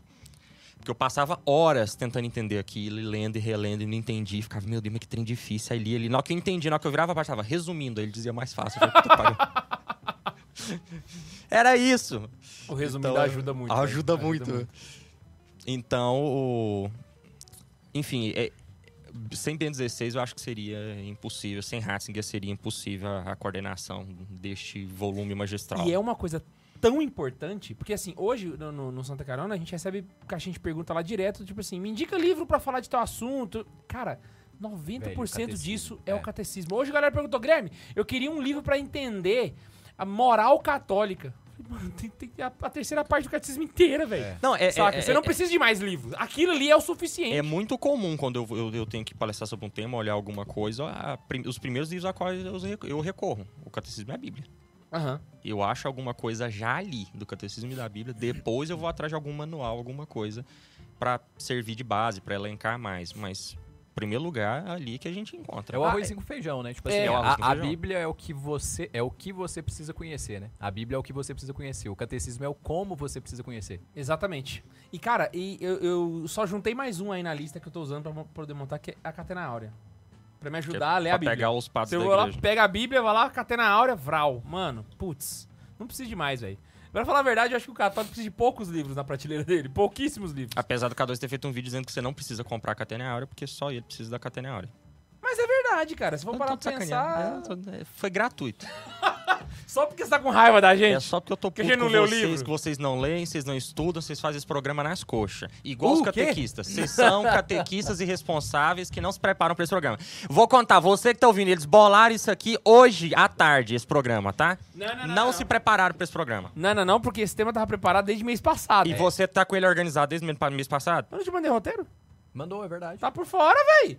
Ih, Neiva! Improvisaram, improvisaram esse tema. Não era isso que estava programado, Não, a eles gente- não estudaram e de última hora trocaram. pra Não, não, a gente não que conseguiu estudar o tempo porque É. era um livro, né, velho? Aí A não gente, deu só, a gente só mudou o tema que a gente não leu o livro, mas esse daqui tava preparado já. Como outros temas, que é o famoso não li nem lerei. Não, fa não, não fizemos nem, fa nem faremos. Sai daqui! Mas a gente ainda não ganha dinheiro aqui pra poder dedicar tanto tempo, assim, pra poder ficar... Ah, então beleza, a gente, a gente dedica só pra ganhar dinheiro, dedica só o que dá dinheiro, você tá Não, não, certinho. não. Realmente, a gente faz as coisas. É isso que você aprendeu no coloca as coisas na boca. É, É, isso que velho, você tá- só santifica o que dá dinheiro. o que não dá dinheiro, você não precisa dedicar demais. Seguinte, então quando a gente tá. Entende Não precisa ler o catecismo então, não. Que a gente só lê aquilo que dá dinheiro. Quando a gente entende a lógica. Seus hipócritas! Ai, Neiva, vai, morre. Quando a gente entende a lógica, é mais fácil a gente ser santo, cara. Porque, por- então, tipo assim, eu, eu acho que a catequese, ela, te- ela, é um, ela é um caminho que te ajuda tanto no processo de santidade. É claro assim, estudar não te faz santo. Você ser um teólogo, você pode ser um puta teólogo, você não vai ser santo por conta disso.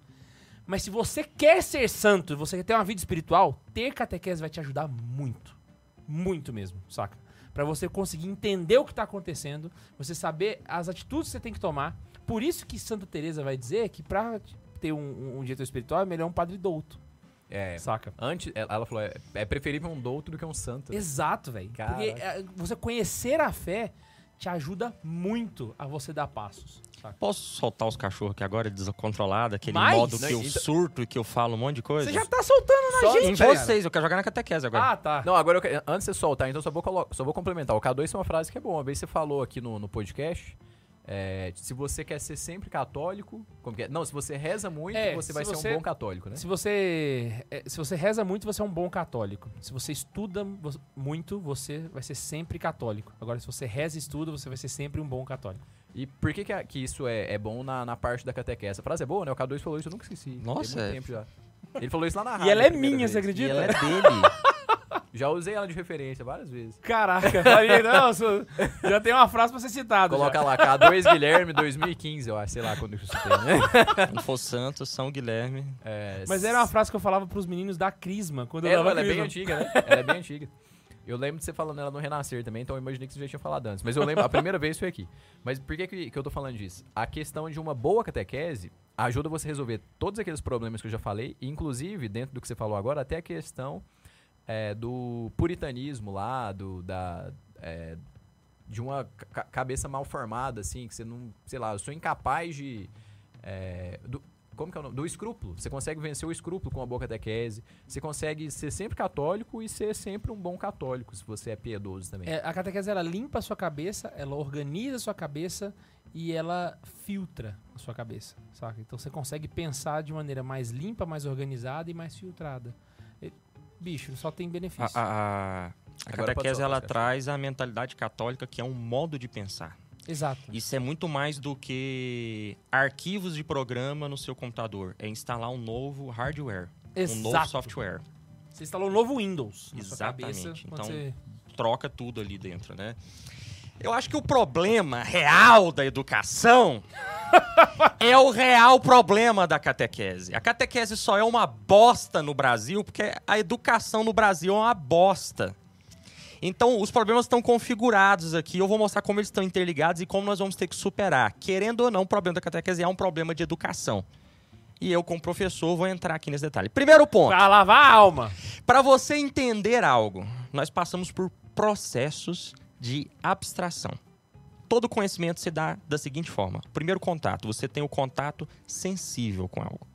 Então você vai ver, vai pegar, vai Isso é cheirar, vai né? lamber. Exatamente. Então você vai ter esse contato com isso.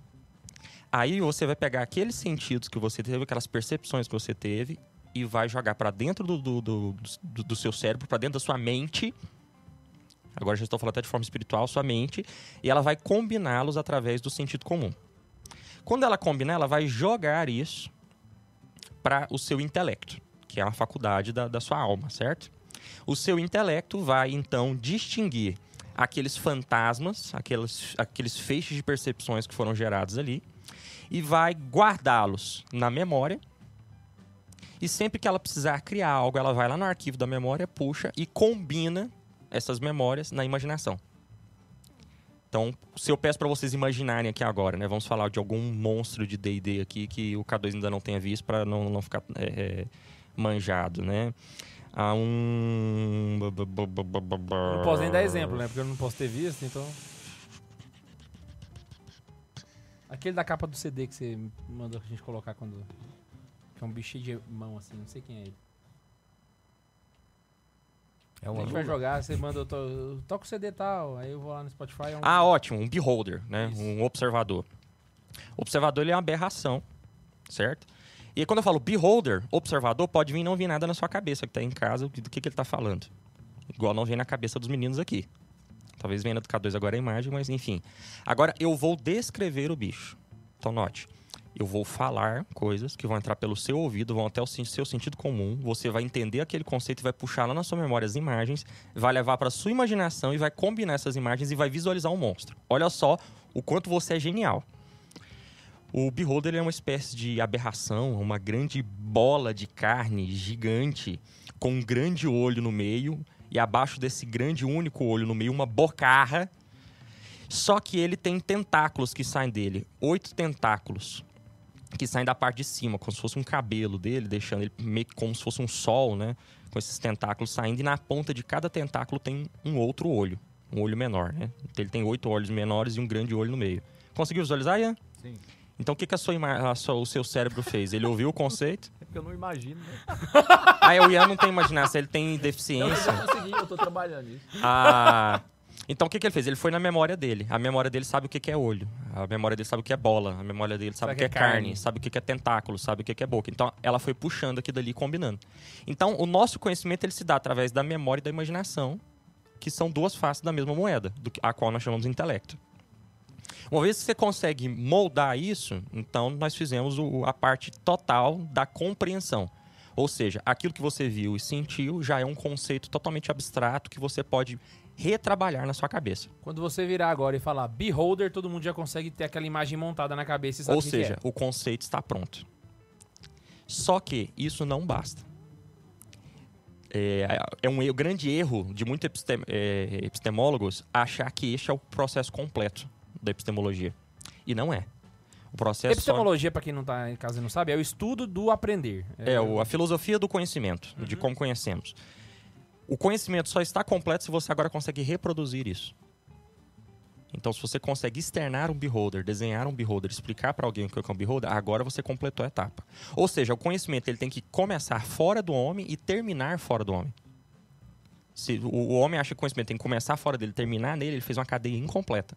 E eu já vi muitos autores que trazem essa cadeia incompleta. E não é o que Aristóteles queria ao trazer uma epistemologia. Não era o que Santo Tomás tinha em mente. Santo Tomás queria a reprodução. Cara, eu lembro que na época da faculdade, uma coisa que eu fazia muito pra estudar era sentar, estudar, e eu sempre pegava o, o, o tema e ia até a hora que eu tinha que tomar banho. Era sete horas da noite ali.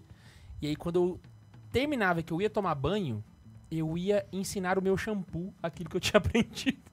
E, velho, gravava, mano. O É a hora K2 tem que- cara mesmo de putz, quem dá cara. palestra no, no- no chuveiro. Várias, várias, várias. Eu Mas- falo sozinho assim o tempo Eu todo. discuto no banheiro. Eu geralmente brigo com alguém quando eu tô tomando banho. Mas tem vários autores, professores, assim, pessoas da, da educação que falam disso, né? Que assim, o, o gênio é aquele que consegue pegar alguma coisa e explicar pra uma criança, né? Aí que tem essa frase. Dom Manuel tinha uma frase dela. Ele dizia: Você sabe um assunto quando você consegue explicá-lo para uma criança. E a criança entende. Ou seja, quantas vezes eu já vi alunos falarem assim para mim: Ah, tal professor é um professor ruim porque ele sabe para ele. Eu falei: Cara, esse é o problema da epistemologia. O cara consegue entender qualquer conceito, mas ele não consegue terminar essa última etapa, esse quarto passo de jogar para fora de novo, né? Então, qual que é o problema de muitos católicos aqui? Que podem até ter entendido o conceito católico, mas uma vez que ele não consegue. Então, tem católicos que o conceito nem entrou. Ele não entende o que é aquilo. Tem ca- católico que não dá conta de dar nome para aqueles fantasmas, para aqueles conceitos. Tem católico que até reconhece o nome, mas ele não consegue combinar isso na educação, então ele fica travado ali. Tem católico que sabe disso tudo, mas não põe para fora. Então, nota, o que, que a gente tem aqui? Etapas de aprendizado mal concluídas. Ou seja, o problema da catequese é um problema de educação. Agora eu começo. O Brasil tem uma educação horrorosa. Ah, ele só deu, ele deu a base Agora ele já lavar a alma. Eu achei que ele já tava Agora- lavando. Eu também, eu também achei que Não, já tava calma, preso. calma Deixa eu desse ensinar jeito. o que eu quero xingar, agora que eu vou xingar. O cachorro ainda tava preso. O Brasil tem uma educação horrorosa, desgraçada, e pra piorar essa desgraça que esse atraso dessa educação que ficou sequelada aí por anos de exploração colonial, ainda me mandam jesuítas embora e depois me traz essa porcaria dessa ideologia marxista paulo freireana que fala que o aluno tem que agir na sua educação em mimimi, popopó, popopó. E aí o que que acontece? Você tem um retardado que não tem nada na cabeça e diz que é ele que tem que produzir, ele é atrás, ele não sabe do que, que ele é atrás porque ele não sabe nem dar nome às coisas. E aí o que acontece? Gera um ciclo vicioso desgraçado no qual nós estamos, em que nós temos professores que não sabem porque não aprenderam, que estão ensinando alunos que não vão aprender, que tem pais que não sabem de porra nenhuma e ninguém sabe de nada, e todo mundo acha que sabe. Então o problema ele, ele vai desde o professor que está na sala de aula, ao acadêmico que está formulando a teoria pedagógica dele, aos pais que não tem base nenhuma, ao retardado que só fica no TikTok o dia inteiro e não presta atenção na aula. Ou, enfim, é um problema que vai do aluno do, do, do primeiro ano até o senhor presidente da república. Ora, E como se marca esse problema se a gente aplica isso para catequese? Em primeiro lugar, nós temos uma péssima formação teológica. Nós temos padres que são completos imbecis. Cara, isso é verdade. Nós temos padres que não conseguem fazer uma, uma homilia que presta. Eu Mesmo. já vi padre falar heresia em missa. Tem padre que não sabe os atos de fé, cara. Eu já vi um padre falar, eu tava assistindo um negócio, eu, sério, tem um padre, não vou falar onde, na paróquia na Suíça, que riu, que riu a- ao ouvir o termo pessoa humana. E ele riu e falou que era pleonasmo. Sério? Tipo, o mínimo de catecismo. Você sabe que nós temos pessoas divinas, pessoas angélicas. Então, pessoa humana não é pleonasmo. A menos que você negue a existência de pessoas divinas e pessoas angélicas. E a palavra pessoa não se refere a um humano. Ela não se refere a. um, um ser individual de, de natureza racional.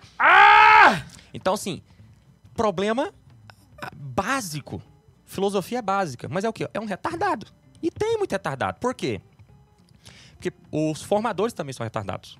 O, o Marcos estava comentando aqui, inclusive, daquela vez que vocês viram um padre que estava aceitando uma heresia do Jaca- Jacabana e nem se ligou que ele estava pregando isso da homilia. Então, o que é que? O problema dos formadores retardados é o quê? Que ele fala assim, não, mas tem que olhar a boa vontade do fulano, né? Aí me vem com esse maldito exemplo chechelento de São João Maria Vianney. Ah, porque São João Maria Vianney era burro e era santo. Burro é a senhora sua avó. Tá puto, cara. Vou dar um abraço nele, cara. Pesquisadores deixaram registrados que foram... Eu já fiz um trabalho em que eu botei isso. Pra- Pra deixar claro, com bibliografia e tudo pra falar que eu não tirei do, do meu focinho. Ao contrário de gente aí que tira coisa do focinho. Pesquisadores observaram São João Maria Vianney dispunha de uma biblioteca generosa, cuja boa parte dos livros estavam todos rabiscados, anotados e marcados. São João Maria Vianney tinha dificuldade nos estudos. Ele não era burro. Ele, Ele, não era o Santo. Tomás Jaquino, mas ele era esforçado. Ele pô. era esforçado, ele era bom, e eu falo pra você que ele dá um chapéu nesses padres aí. Vide os livros dele. Verdade. é Ele escreveu um livro. Já para pensar que o São João Maria Vianney, que era burrinho, escreveu um livro? Não é nenhum livro genial, realmente, é um livrozinho de catequese, totalmente bonitinho, nada teológico. é- Valor Mas- acadêmico não tem nenhum, deixa eu queimar ele aqui também, né? É melhor do que a nova. Mas- É melhor do que a nossa catequese lá. Ah, do- melhor do que uns livros de crisma de alguma diocese aí. Então, a, a, a formação já é horrível da igreja. E aí você pega os formadores que vêm com esse papinho. Pra mim, um santo que é modelo de formação é Santo Isidoro de Sevilha. Que aquele dali era burro pra caramba, não entendia nada. Sentou e falou: Eu vou, eu vou estudar esta merda. Eu vou virar um. entender. Vou virar um doutor da igreja. Eu vou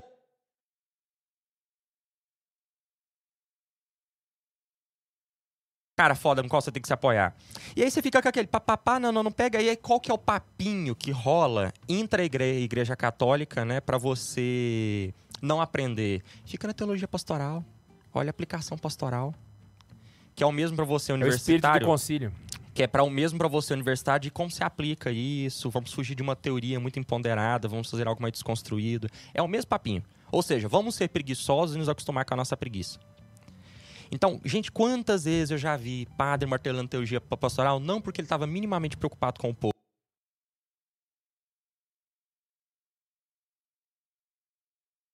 é uma coisa difícil, então é melhor aplicar logo na prática. Você não entende que você não consegue aplicar na prática se você não tem nenhuma base na teorética? Se você não tem uma base teorética, você não consegue fazer uma boa aplicação, então você fica eternamente na casuística. Aplicação por aplicação. Porque você não consegue ter os termos da sua imaginação para você buscar. E o Você tem é o que- quê? Apenas memória. E tem outro ponto também. Quando você fica somente na casuística, que você não tem o conceito, você não consegue ser criativo, porque você não tem conceitos pra cruzar. Touché. Então você literalmente consegue só fazer aquilo. Você fica numa coisa mecânica. É o que você usa só a memória, você não usa a imaginação. Porque a imaginação ela, ela é um passo superior, é a combinação de conceitos. Cara, de vez pra trás eu fui numa missa que eu fiquei chocado, mano. O padre, ele literalmente pegou um artigo de um blog e leu na homilia. Essa foi a homilia dele. Acontece muito. Cara, eu fiquei... Pra não falar os bons padres que a homilia deles é literalmente copiando a homilia do Francisco Falso. Exato. Inclusive, não leiam as homilias do Francisco Falso e do Fernando Cavarral antes de ir em algumas mi- mi- missas aí, porque você vai tomar um spoiler. O padre copia dos dois. Uhum. Do Fernando Cavarral e do Francisco Falso. Que são ótimos padres, ótimas homilias, né? Pelo menos tem bom gosto de copiar alguma coisa boa, né? E engraçado, quando você tem um padre que já tem um conceito bem formado, né, um padre que já é intelectual, você consegue ver uma capacidade de criação de homilias absurda. Vou dar, um Exatamente. vou dar o exemplo aqui de novo do padre François. Quando você participar de uma missa diária com o padre François, você fica meio chocado, porque, tipo assim, as homilias dele são... É claro que as de dia de semana são mais curtas, mas elas têm a profundidade de uma missa, do- de uma homilia dominical. Não, e digo fala, mais. E, e é assim, parece que não dói nele. Sabe, é um negócio tipo assim, ele pega o microfone Você se ligou por que, os bispos têm que Saca. trocar de.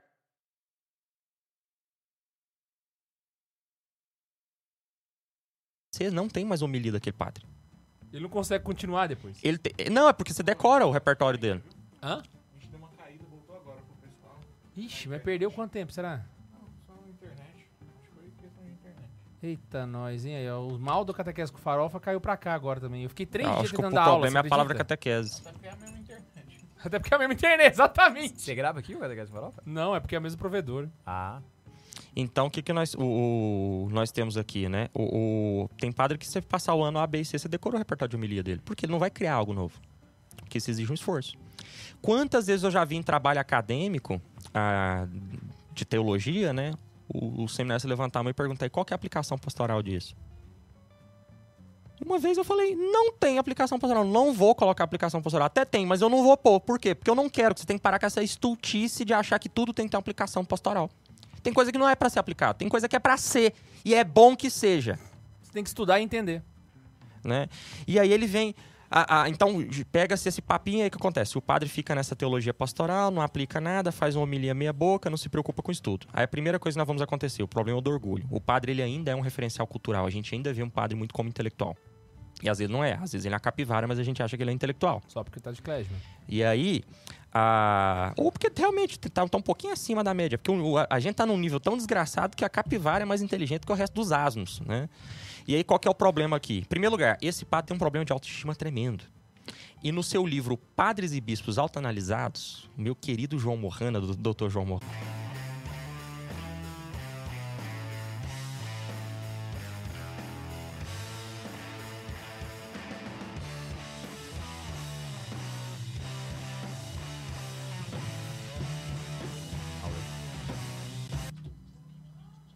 Voltou?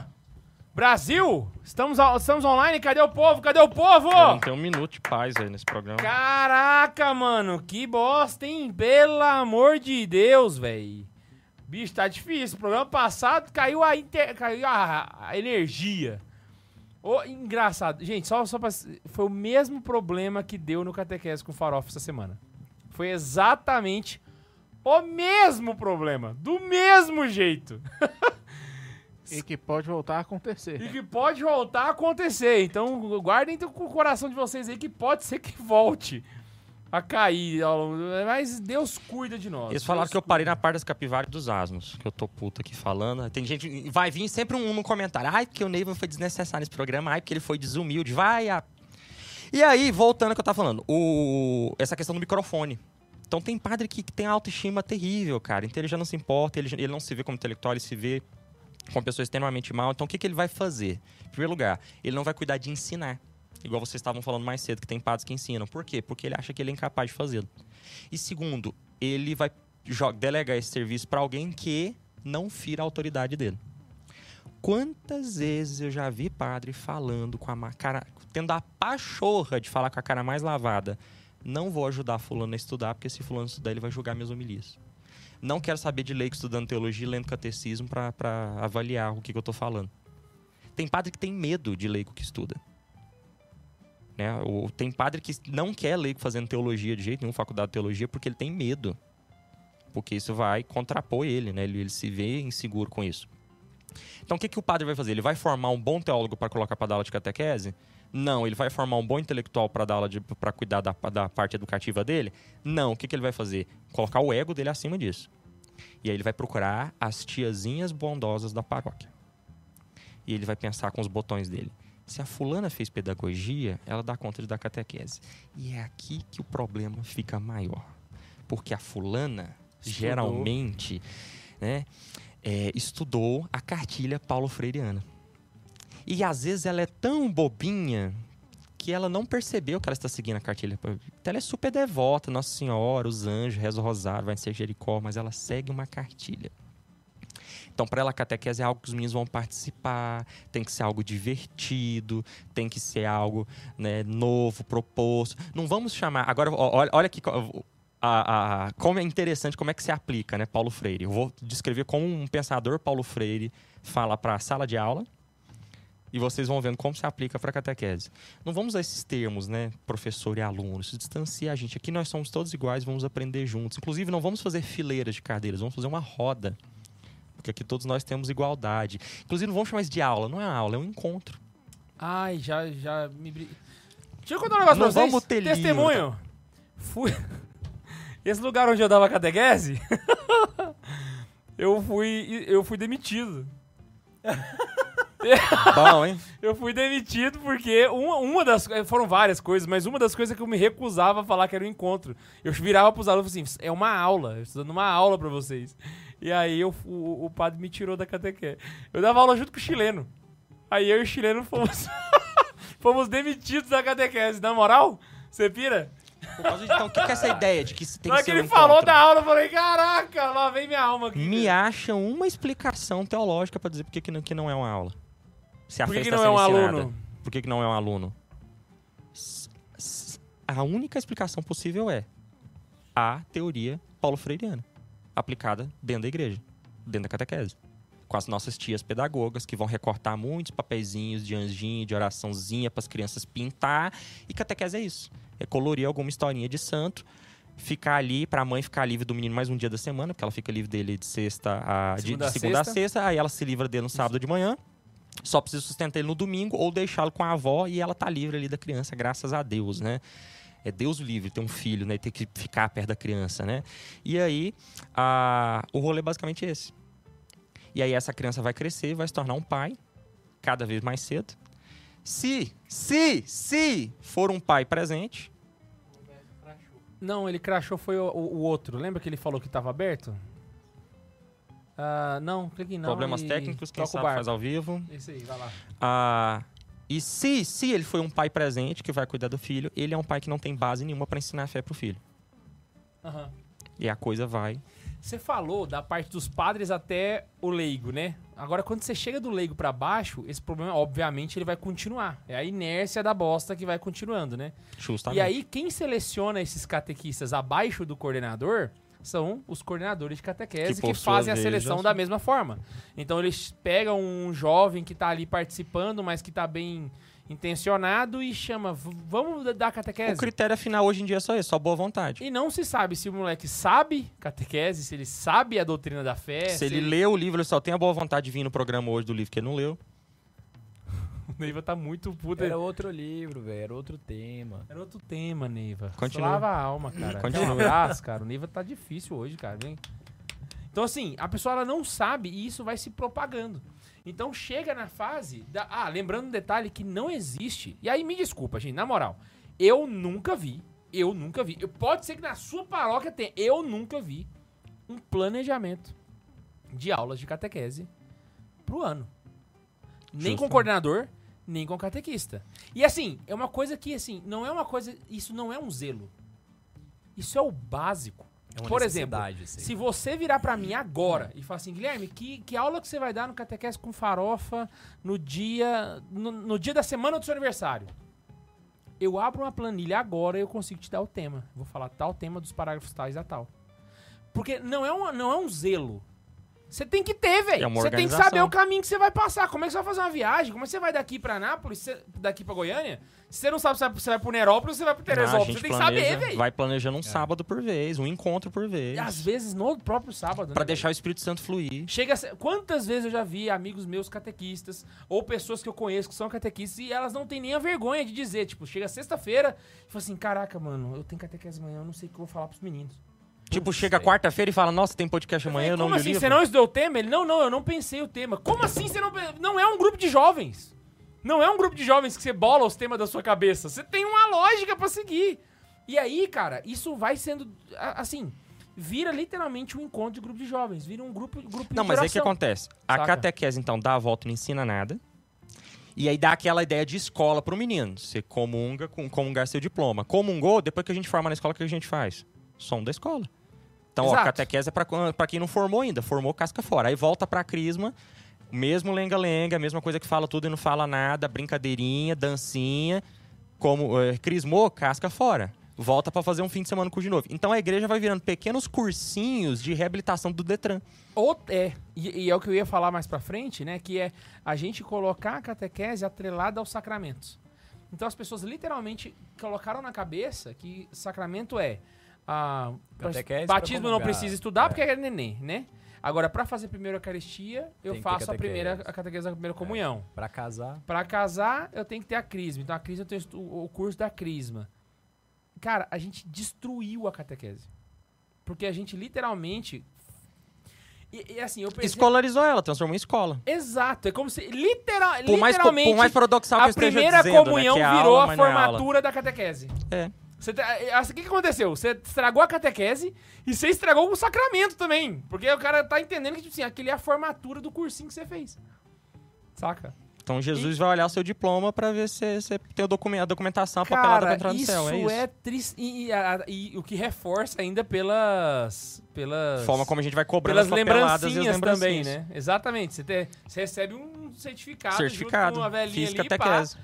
É, é- é o meu diplominha do, do curso de catequese. E a gente faz o mesmo certificadozinho pra curso de noivo, o mesmo certificado pra curso de pais e padrinhos, o mesmo certificado pra crisma. E aí, por exemplo, isso vai se reforçar, por exemplo, na perseverança, que é um sacramento que não. que, oh, que é uma catequese que não está atrelada a um sacramento. Ninguém faz. Ninguém faz. Ninguém faz. Perseverança, ninguém persevera. E aí, o que, que os padres fazem? Eles criam. a- eles progridem isso, né? Então, assim, então agora nós vamos colocar como uma condição pro casamento a crisma.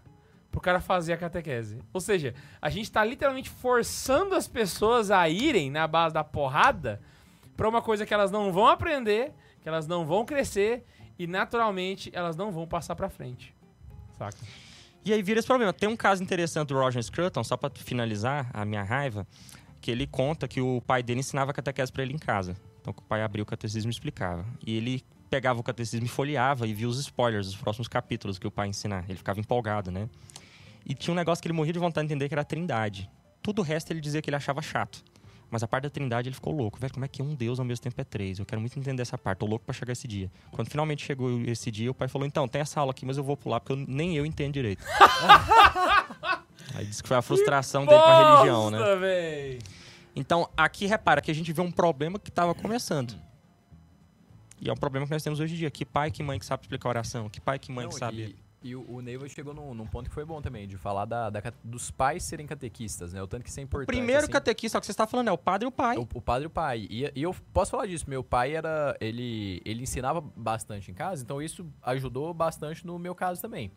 Que é um caso que não, não serve de exemplo, mas a gente levando de base, o Bento XVI, ele, na verdade, o irmão dele, né? O Georg Ratzinger, quando ele, naquele livro Meu Irmão o Papa, ele coloca sobre o pai deles chamar eles no sábado, na véspera do domingo, e falar sobre o evangelho do dia seguinte. Então eles já ficavam ansiosos pelo sábado à tarde para saber o que, que seria a homilia do domingo. Caraca. Ou, engraçado que assim, os judeus, eles têm uma tradição de o pai da família, todos os sábados, gastar pelo menos duas horas ensinando os filhos e os primos, né? Então, por exemplo, você pega assim, na família, entre os homens, tem aquele que é mais letrado na fé. Então, no sábado, que é o dia santo deles, você, ah, os parentes se reúnem na casa, né? E aí, aquele homem que é mais letrado vai ensinar os filhos dele e os outros sobrinhos, né? Então, é uma, é uma catequese, assim, Não, a- contínua, E- né? e E, é é uma algo- tradição deles. Lá não existe a catequese na... não, e é algo que se retoma de forma muito bonita também na, na vigília do, do Sábado Santo. né? Quando eles vão fazer a, a Páscoa, né? É, o mais novo das A crianças, eles fazem a ceia e o mais novo pergunta pro chefe, para esse homem letrado, né? É. Por que essa noite é diferente das outras? E aí ele conta a história da criação até a passagem do, do Mar É uma Vermelho. catequese, cara. Ele tá dando uma catequese que ele repete todos os anos, saca? Pra fixar na cabeça dos meninos. Exatamente, porque é um, é um, é um assunto que, assim, de tudo pra eles, aquele assunto é o mais importante. Então eles colocaram exatamente na ceia pra que você todo ano se repita aquela catequese, por mais que você saiba, saca? E você sempre aprenda um pouco mais sobre ela. Então a, a transmissão da fé é a explicação pela qual, ano após ano, no, no censo do IBGE, os católicos estão reduzindo. E é o prato cheio pro protestante trabalhar. Porque um católico sem catequese, você chega com qualquer coisa pra ele, cara. Ele vai, ele vai aceitar sola fide, ele vai aceitar sola escritura, ele vai aceitar todas as heresias possíveis, saca? Só voltando um pouco no que a gente tava comentando, que é a falta de preparação. Não, eu só ia dizer, até porque no protestantismo você não precisa de muito, né? Só ser sentimental mesmo. Exato, você pega ali, entende a Bíblia, porque é livre interpretação, então, embora Lutero tivesse um catecismo, né? E Calvino também, mas. Mas hoje em dia é isso aí. Uma aluna minha falou essa semana pra mim, ah, eu gosto da igreja, eu vou, eu choro, eu rezo, eu canto, aí eu volto bem pra casa. É, é uma terapia. É a musicoterapia a, a igreja católica agora virou. E aí, cara, o que, que acontece? Co- ah, só voltando àqueles temas que geralmente é decidido em cima da hora, é tão problemático isso. Você tá falando da catequese ou do Santa Zoeira? Nossa, eu vou sentar a mão na cara do Neiva. Deixa eu sentar a mão. Ai! Cacete! Então vamos lá, continuando aqui.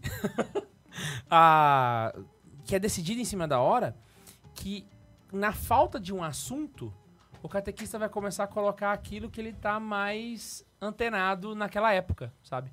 Então você vai ver, por exemplo, que aí é outra coisa que eu, que eu consigo filtrar muito pelas caixinhas de pergunta do Santa Carona. Os catequistas falando de assuntos que não são da fé. Então, por exemplo, a- Temperamentos. Temperamentos. Chegou pra mim uma vez uma moça falando que a catequista dela tinha ensinado que o Papa tem um astrólogo só pra ela, para ele. Que é uma tradição da igreja, o Papa tem um astrólogo pra ele. Mas tem, chamou Olavo de Carvalho.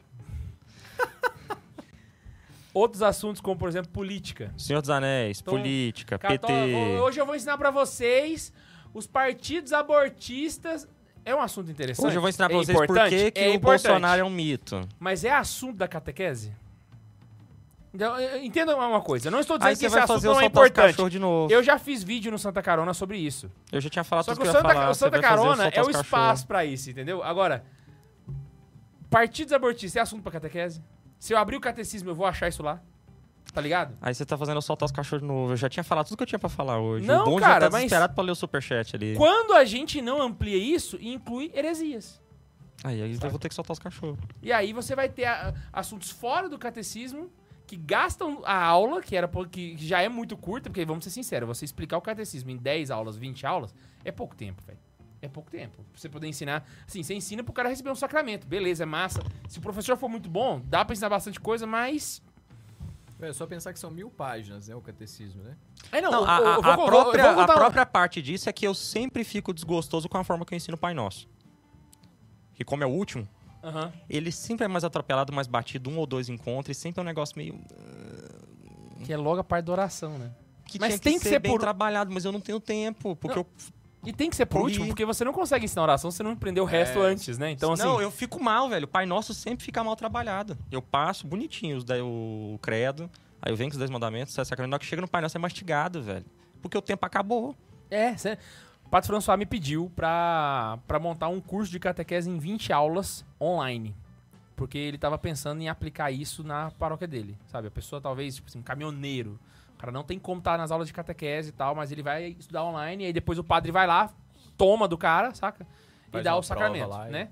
E aí ele, ele me pediu pra fazer isso. Eu ainda não, não montei, mas tô montando. E aí eu fui montar o, o tema, o catecismo em 20 aulas. que na verdade seriam 20 vídeos ali de 15 minutos. Gente, você não tem noção. E o pior é que você vai, tipo assim, você tem que tirar coisa. Só que você vai ver o que, que você tá tirando e te dói o coração que você fala, velho, como é que eu vou tirar esse assunto, velho? E pior que não cabe, não cabe. Você tem literalmente que fazer São Paulo caber em Abadina Véia, sabe? É, é terrível, mano, é terrível, bicho. Porque realmente você tem que tirar partes que são importantes, velho. São, são importantes, a pessoa precisa saber, só que não dá pra você ensinar em 20, em 20, em 20 vídeos, em 20, em 20 aulas. E aí o cara ainda gasta com coisa que não é da fé. Aí é pra acabar com os piques do Goiás, saca? Aí é, é pra morrer.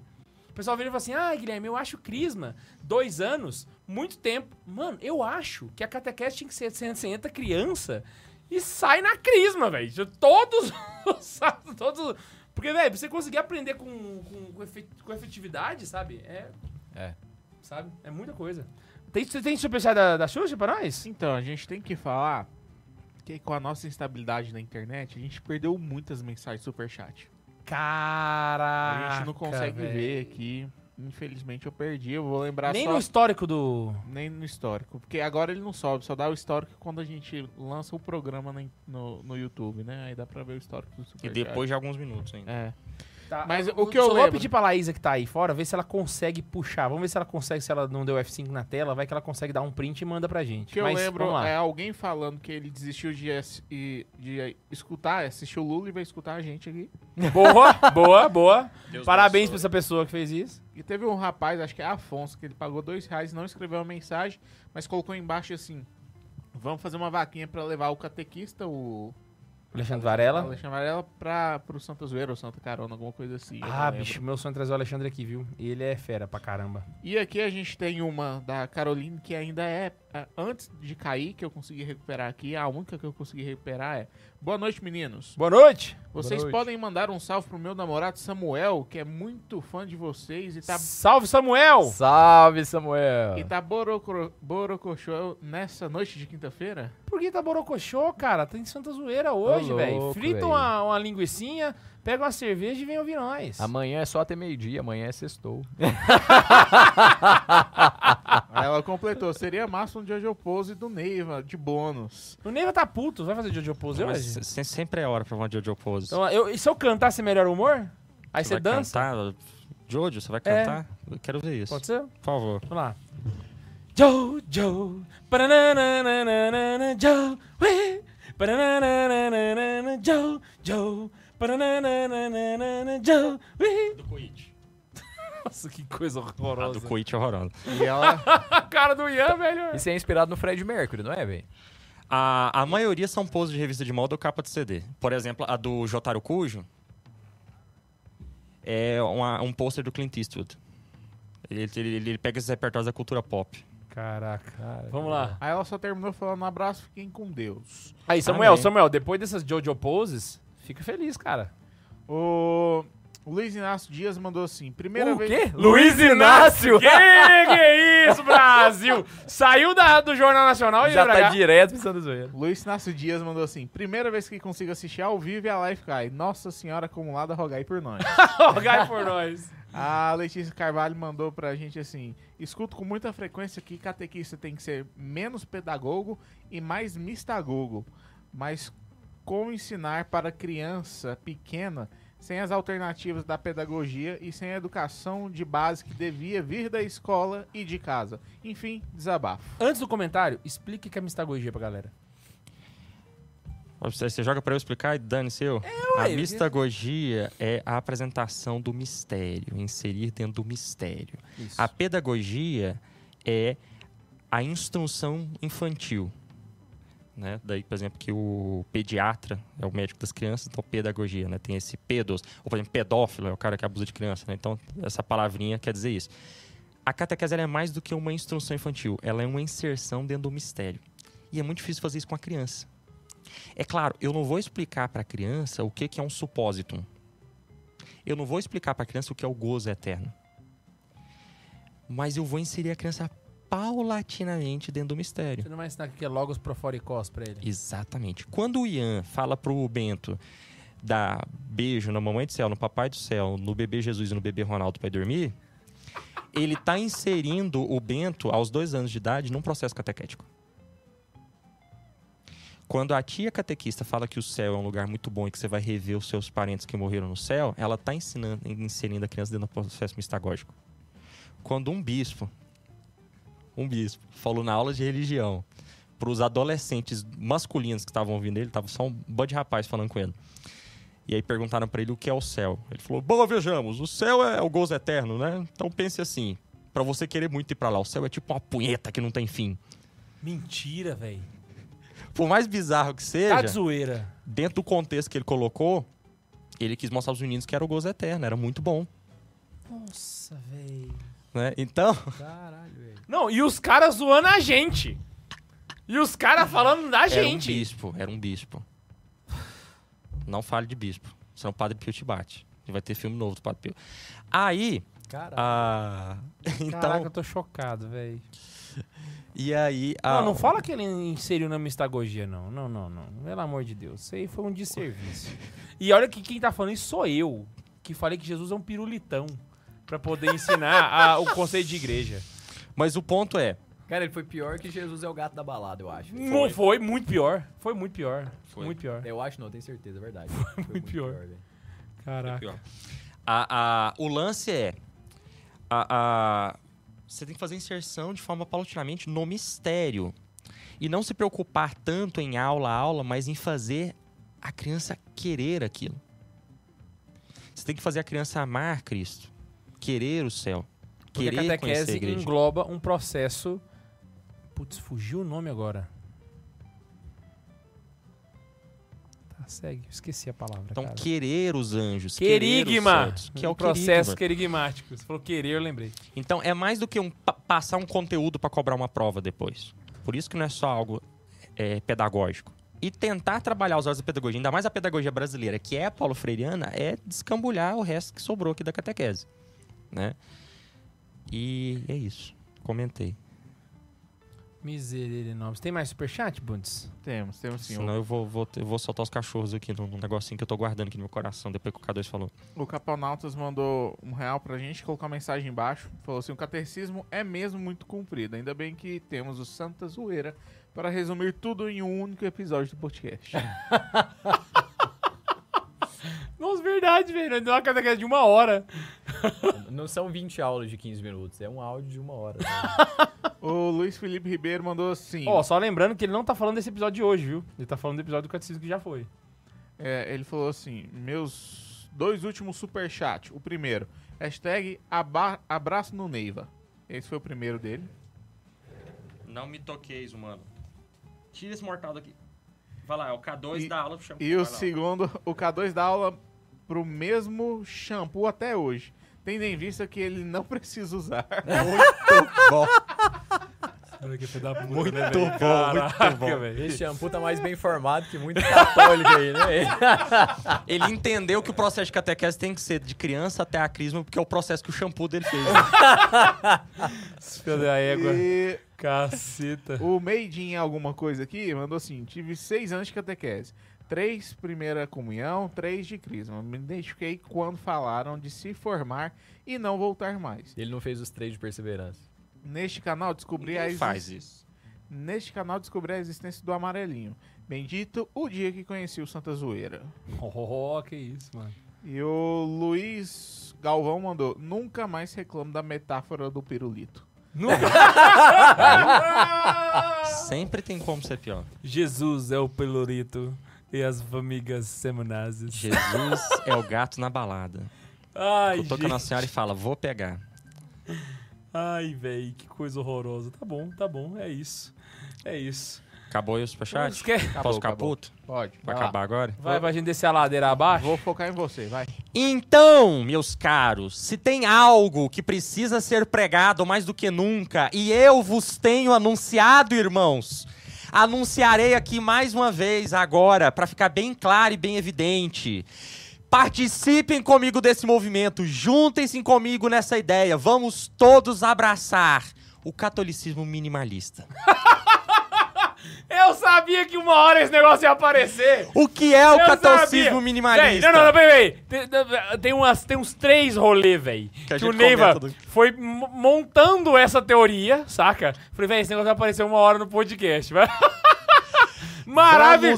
Vamos fundar uma comunidade, Neiva. minimalista. Vamos fundar uma velho. comunidade. Qual que é o princípio do catolicismo minimalista? Vamos pegar um mínimo. Um mínimo. Mas nós vamos fazer o mínimo. O mínimo nós vamos fazer bem feito. Mas vamos fazer só o mínimo. E o resto? Dane-se. Não é essencial pra fé. Nós vamos fazer só o que é essencial pra fé e Clóvis vamos de fazer Barros bem aí. feito. Então, quais que são as constituições do, do, do- do movimento católico minimalista? O credo.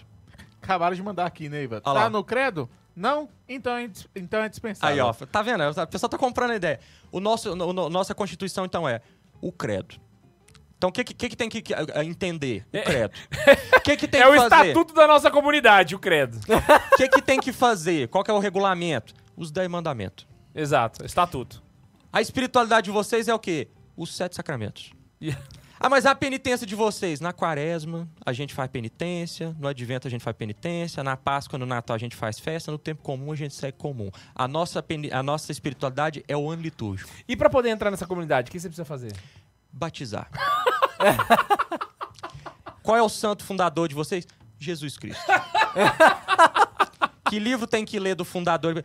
A Bíblia e o Catecismo. Que que- qual que é a oração que vocês fazem para mostrar que vocês... O Pai Nosso. Que roupa que vocês usam para mostrar que vocês... Uma que cubra o corpo. Vocês têm algum lema em nome do Pai, do Filho e do Espírito Santo? Amém. E é isso. A gente não tem um santinho diferente, uma musiquinha, uma frase, uma modinha, uma roupinha. A gente só faz o mínimo. Ah, mas quem que é o representante de vocês, o líder aí do, do, do movimento? O Santo Padre. Pronto. Não precisa de mais nada. Vamos fundar essa comunidade. Vamos fundar. minimalista. Abraça essa ideia, você também. Comunidade Católica Apostólica Romana. Não, sério, se a gente fizer o arroz com feijão, fazer esse, esse, esse, esse- essa farofa aí, só isso, tá passando de bom. O negócio é que o pessoal quer inventar moda, quer discutir não sei o quê, quer puxar temperamentos, e o santo não sei o quê, e as pedras astrológicas não sei o quê, e como fazer um homeschooling para mudar a sociedade. Não, não, não, não. Vamos fazer o básico primeiro. Depois, depois. Deixa isso aí para depois. Vamos rezar o credo, seguir os dez mandamentos, receber os sete sacramentos, rezar o Pai Nosso, amar a Deus, servir ao Papa e pronto. Ah, e a profecia do... Só o que tá na Bíblia.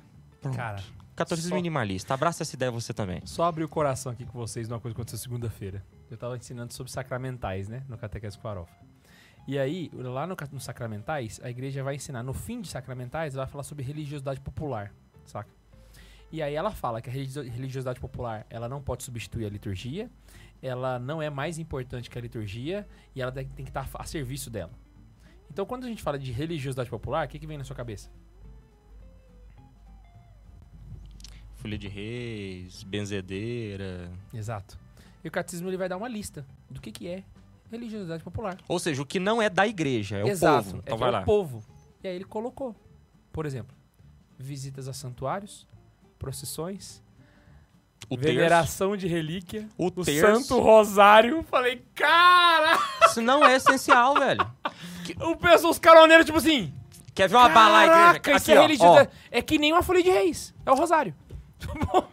Choquei vocês, mas é o que Nossa tá senhora vai dizendo. aparecer pra mim no caminho ali, vai me xingar que eu desfiz o trabalho dela, mas vamos lá. o rosário não é essencial pra salvação. Moço, A prova disso é que os apóstolos não rezavam o rosário. Quantos rosários o São Paulo rezou? É claro. Eu, eu dei um exemplo muito, São muito aos- bom que eu vou dar aqui. É o que A fé catecismo fala, católica- ajuda, mas... A fé católica é um celular, tá ligado? A fé católica é um celular. A religiosidade popular é uma capinha. Você precisa da capinha pra usar o celular? Não. Mas você vai usar? Sim. Vamos usar, né? meu? Vamos Vai usar a capinha? né? Vamos, vamos rezar o rosário? Tá ligado? É Vamos proteger aqui. Vamos proteger aqui. Então, o rosário é a capinha da fé católica. Tá ligado? Mas então, o que- precisa? Não precisa. Mas aí qual Dá que é pra o ser problema? santo sem rezar? Dá. O Mas problema é usa. quando. Não, não é sem rezar, é sem rezar o rosário. A gente tá falando ah, que é o Pai Nosso aqui é essencial. Mas qual que é o ponto aqui? O pessoal achar que a, a sua capinha transparente é um padrão que tem que ser seguido na igreja. Ah, não, pra ser católico tem que ser devoto ao santo tal. Pra ser católico tem que assistir o site tal. Pra ser católico tem que usar a correntinha tal. Pra ser católico tem que ter a devoção tal. Ah, tenha santa paciência, pelo amor de Deus. Sabia que tem só um Pra santo ser católico que tem que é ser batizado. obrigatório? Sabia que tem um santo que é obrigatório? Só um santo que é obrigatório? Vai, fala o nome. Nossa Senhora. Pronto, você não Só precisa Nossa dos outros. Senhora Você é não precisa dos outros santos. Ó, vamos, navalha de Neiva aqui, ó. Vamos passar a navalha de Neiva, catolicismo Valha de minimalista. Neiva, cara. Mandaram um negócio que eu achei maravilhoso aqui. Já, já falaram da navalha de Olha Neiva ó. mesmo. Solo credo, solo mandamento, solo sacramento, solo pai nosso. Maravilhoso, Não precisa de velho! mais nada. Nossa, eu quero, eu quero essa camisa! Eu quero essa camisa, pelo amor de Deus! Solo credum, solo sacramentum. so- Eu preciso dessa camisa, meu Deus! Ai, velho, fenomenal, fenomenal. Mano, é o seguinte, já Ô, seguiu a ô, gente ô, no Instagram? O Rodolfo também mandou assim, ó. Tá no credo? Não? Credo? Isso, bem isso. Não, a gente vai fazer um arroz, um arroz com feijão. A gente não tá dando véi. conta de fazer arroz com feijão. Vamos ensinar pras crianças o catolicismo minimalista, Nossa, pros mano. pais o catolicismo minimalista, pros, pros padres o catolicismo minimalista. Depois a gente se preocupa com o resto. Gente, não, na moral, na moral, eu... eu, eu A gente não tá nossa, fazendo o mínimo. Vocês pararam minha vida agora, velho. Eu preciso disso, cara. Eu tenho Da superchat, camiseta? viu?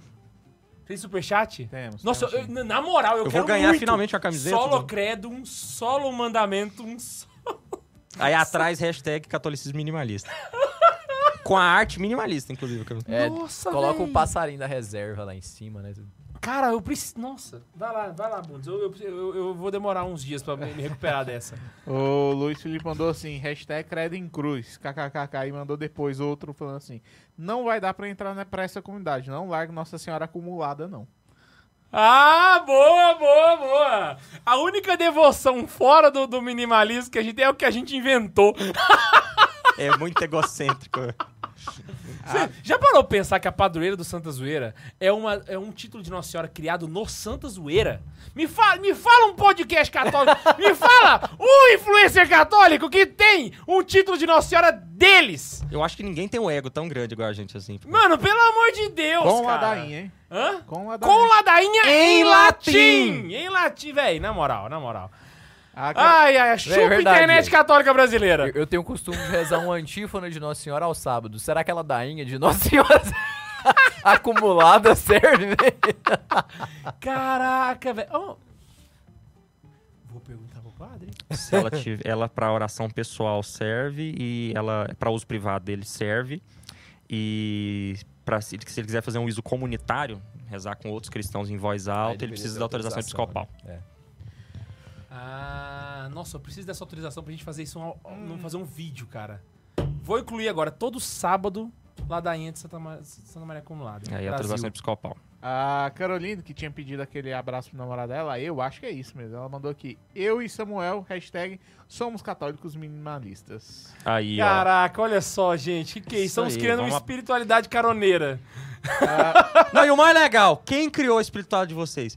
Jesus e os apóstolos. Já temos Não a resposta. O Santa Carona ele é carismático e tradicional, ele é minimalista. Ele é minimalista. É isso. é isso aqui, pronto. Maravilhoso. O Felipe Viana, que mandou 100 reais pra escrever na minha testa, mandou assim... Putz, ele vai lembrar disso muito tempo. K2 ficou devendo os exemplos de dança litúrgica, catequizando, catequizando, descobrando você. Ah, não, existem vários. Você vai ter o dança litúrgica na Bulgária. Existe um tipo de adoração ao Santíssimo Sacramento dançando, inclusive.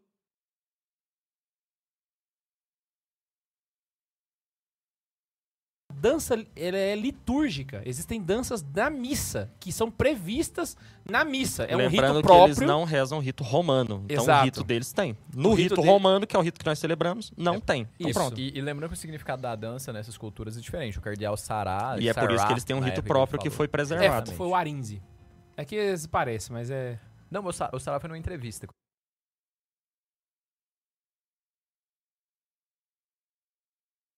Mesmo eu no catequese com farofa. Eu dei aula inteira falando que era o Sará. Quando eu fui assistir o vídeo, era o Arinze. Sério, velho? É o Eu Arinze. tenho certeza. Dois né? Sará racistas falando. desgraçados. Não, mas eu cometi o mesmo erro, velho. Caraca, velho. O mesmo vacilo. Dois racistas falando. Ô, louco, velho.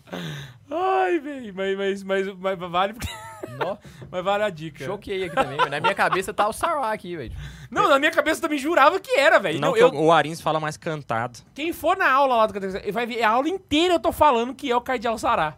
Aí na hora que eu dou play, tá? O Cardeal pessoal tá falando que o áudio tá cortando, eles estão com medo de cair, mas aqui Não, pra já gente deu hora tá de tudo cair, normal, já. né? Já deu Tá hora na de hora de cair, cair, inclusive. Cortou o áudio? Qual o raciocínio? Pessoal, qual foi a última coisa que vocês escutaram? Acho Fala que é aí o pra gente, suficiente. fala aí pra gente.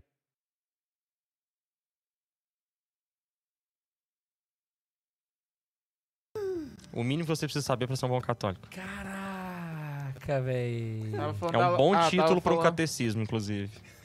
Tava falando da dança litúrgica. E Pare e pensa, você faz A- o a- catecismo, explica o catecismo com palavras mais fáceis, mas você basicamente só o catecismo, tipo um fé explicada, só que com as linguagens de O hoje em dia. mínimo que você precisa pra ser um bom católico. Pronto.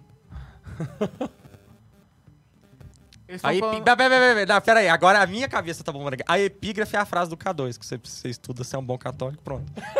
Tá Maravilhoso. Eles estão falando que estão cortando ainda, mas, pessoal, da Boa nossa noite. parte não dá.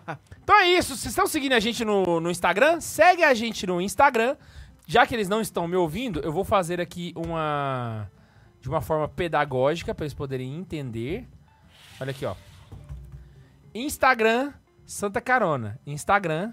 Sigam o Santa Carona no Instagram, beleza? Santa Zoeira. Santa Zoeira, é santazoeira.sc. E não se esquece que a gente se encontra aqui toda semana. Ian, quer mandar um abraço pra alguém, Ian? Não, só tô escrevendo. O, Ah, o- quer mandar um abraço pra alguém, Neiva? Eu quero mandar um ódio pro Ian. O pessoal tava falando pra você explicar a dança da Bulgária de novo, mas vai ficar o vídeo no ar, pessoal. Vocês. Ah, fica pra depois, fica pra depois. É, não, é só vocês pesquisarem. É, na eu acho que é da Bulgária, mas é, eles têm um. Eles adoram o Santíssimo Sacramento dançando, é muito doido. Olha lá, santazoeira.sc. E é isso. Deixa aí do lado, né? E não se esquece que a gente se encontra aqui toda semana nessa delícia de podcast. Algumas vezes preparando o tema, algumas vezes não. Morre, Neiva. Um beijo no coração de todos vocês. Estude e... o mínimo, isso basta e tchau. Ah, tchau.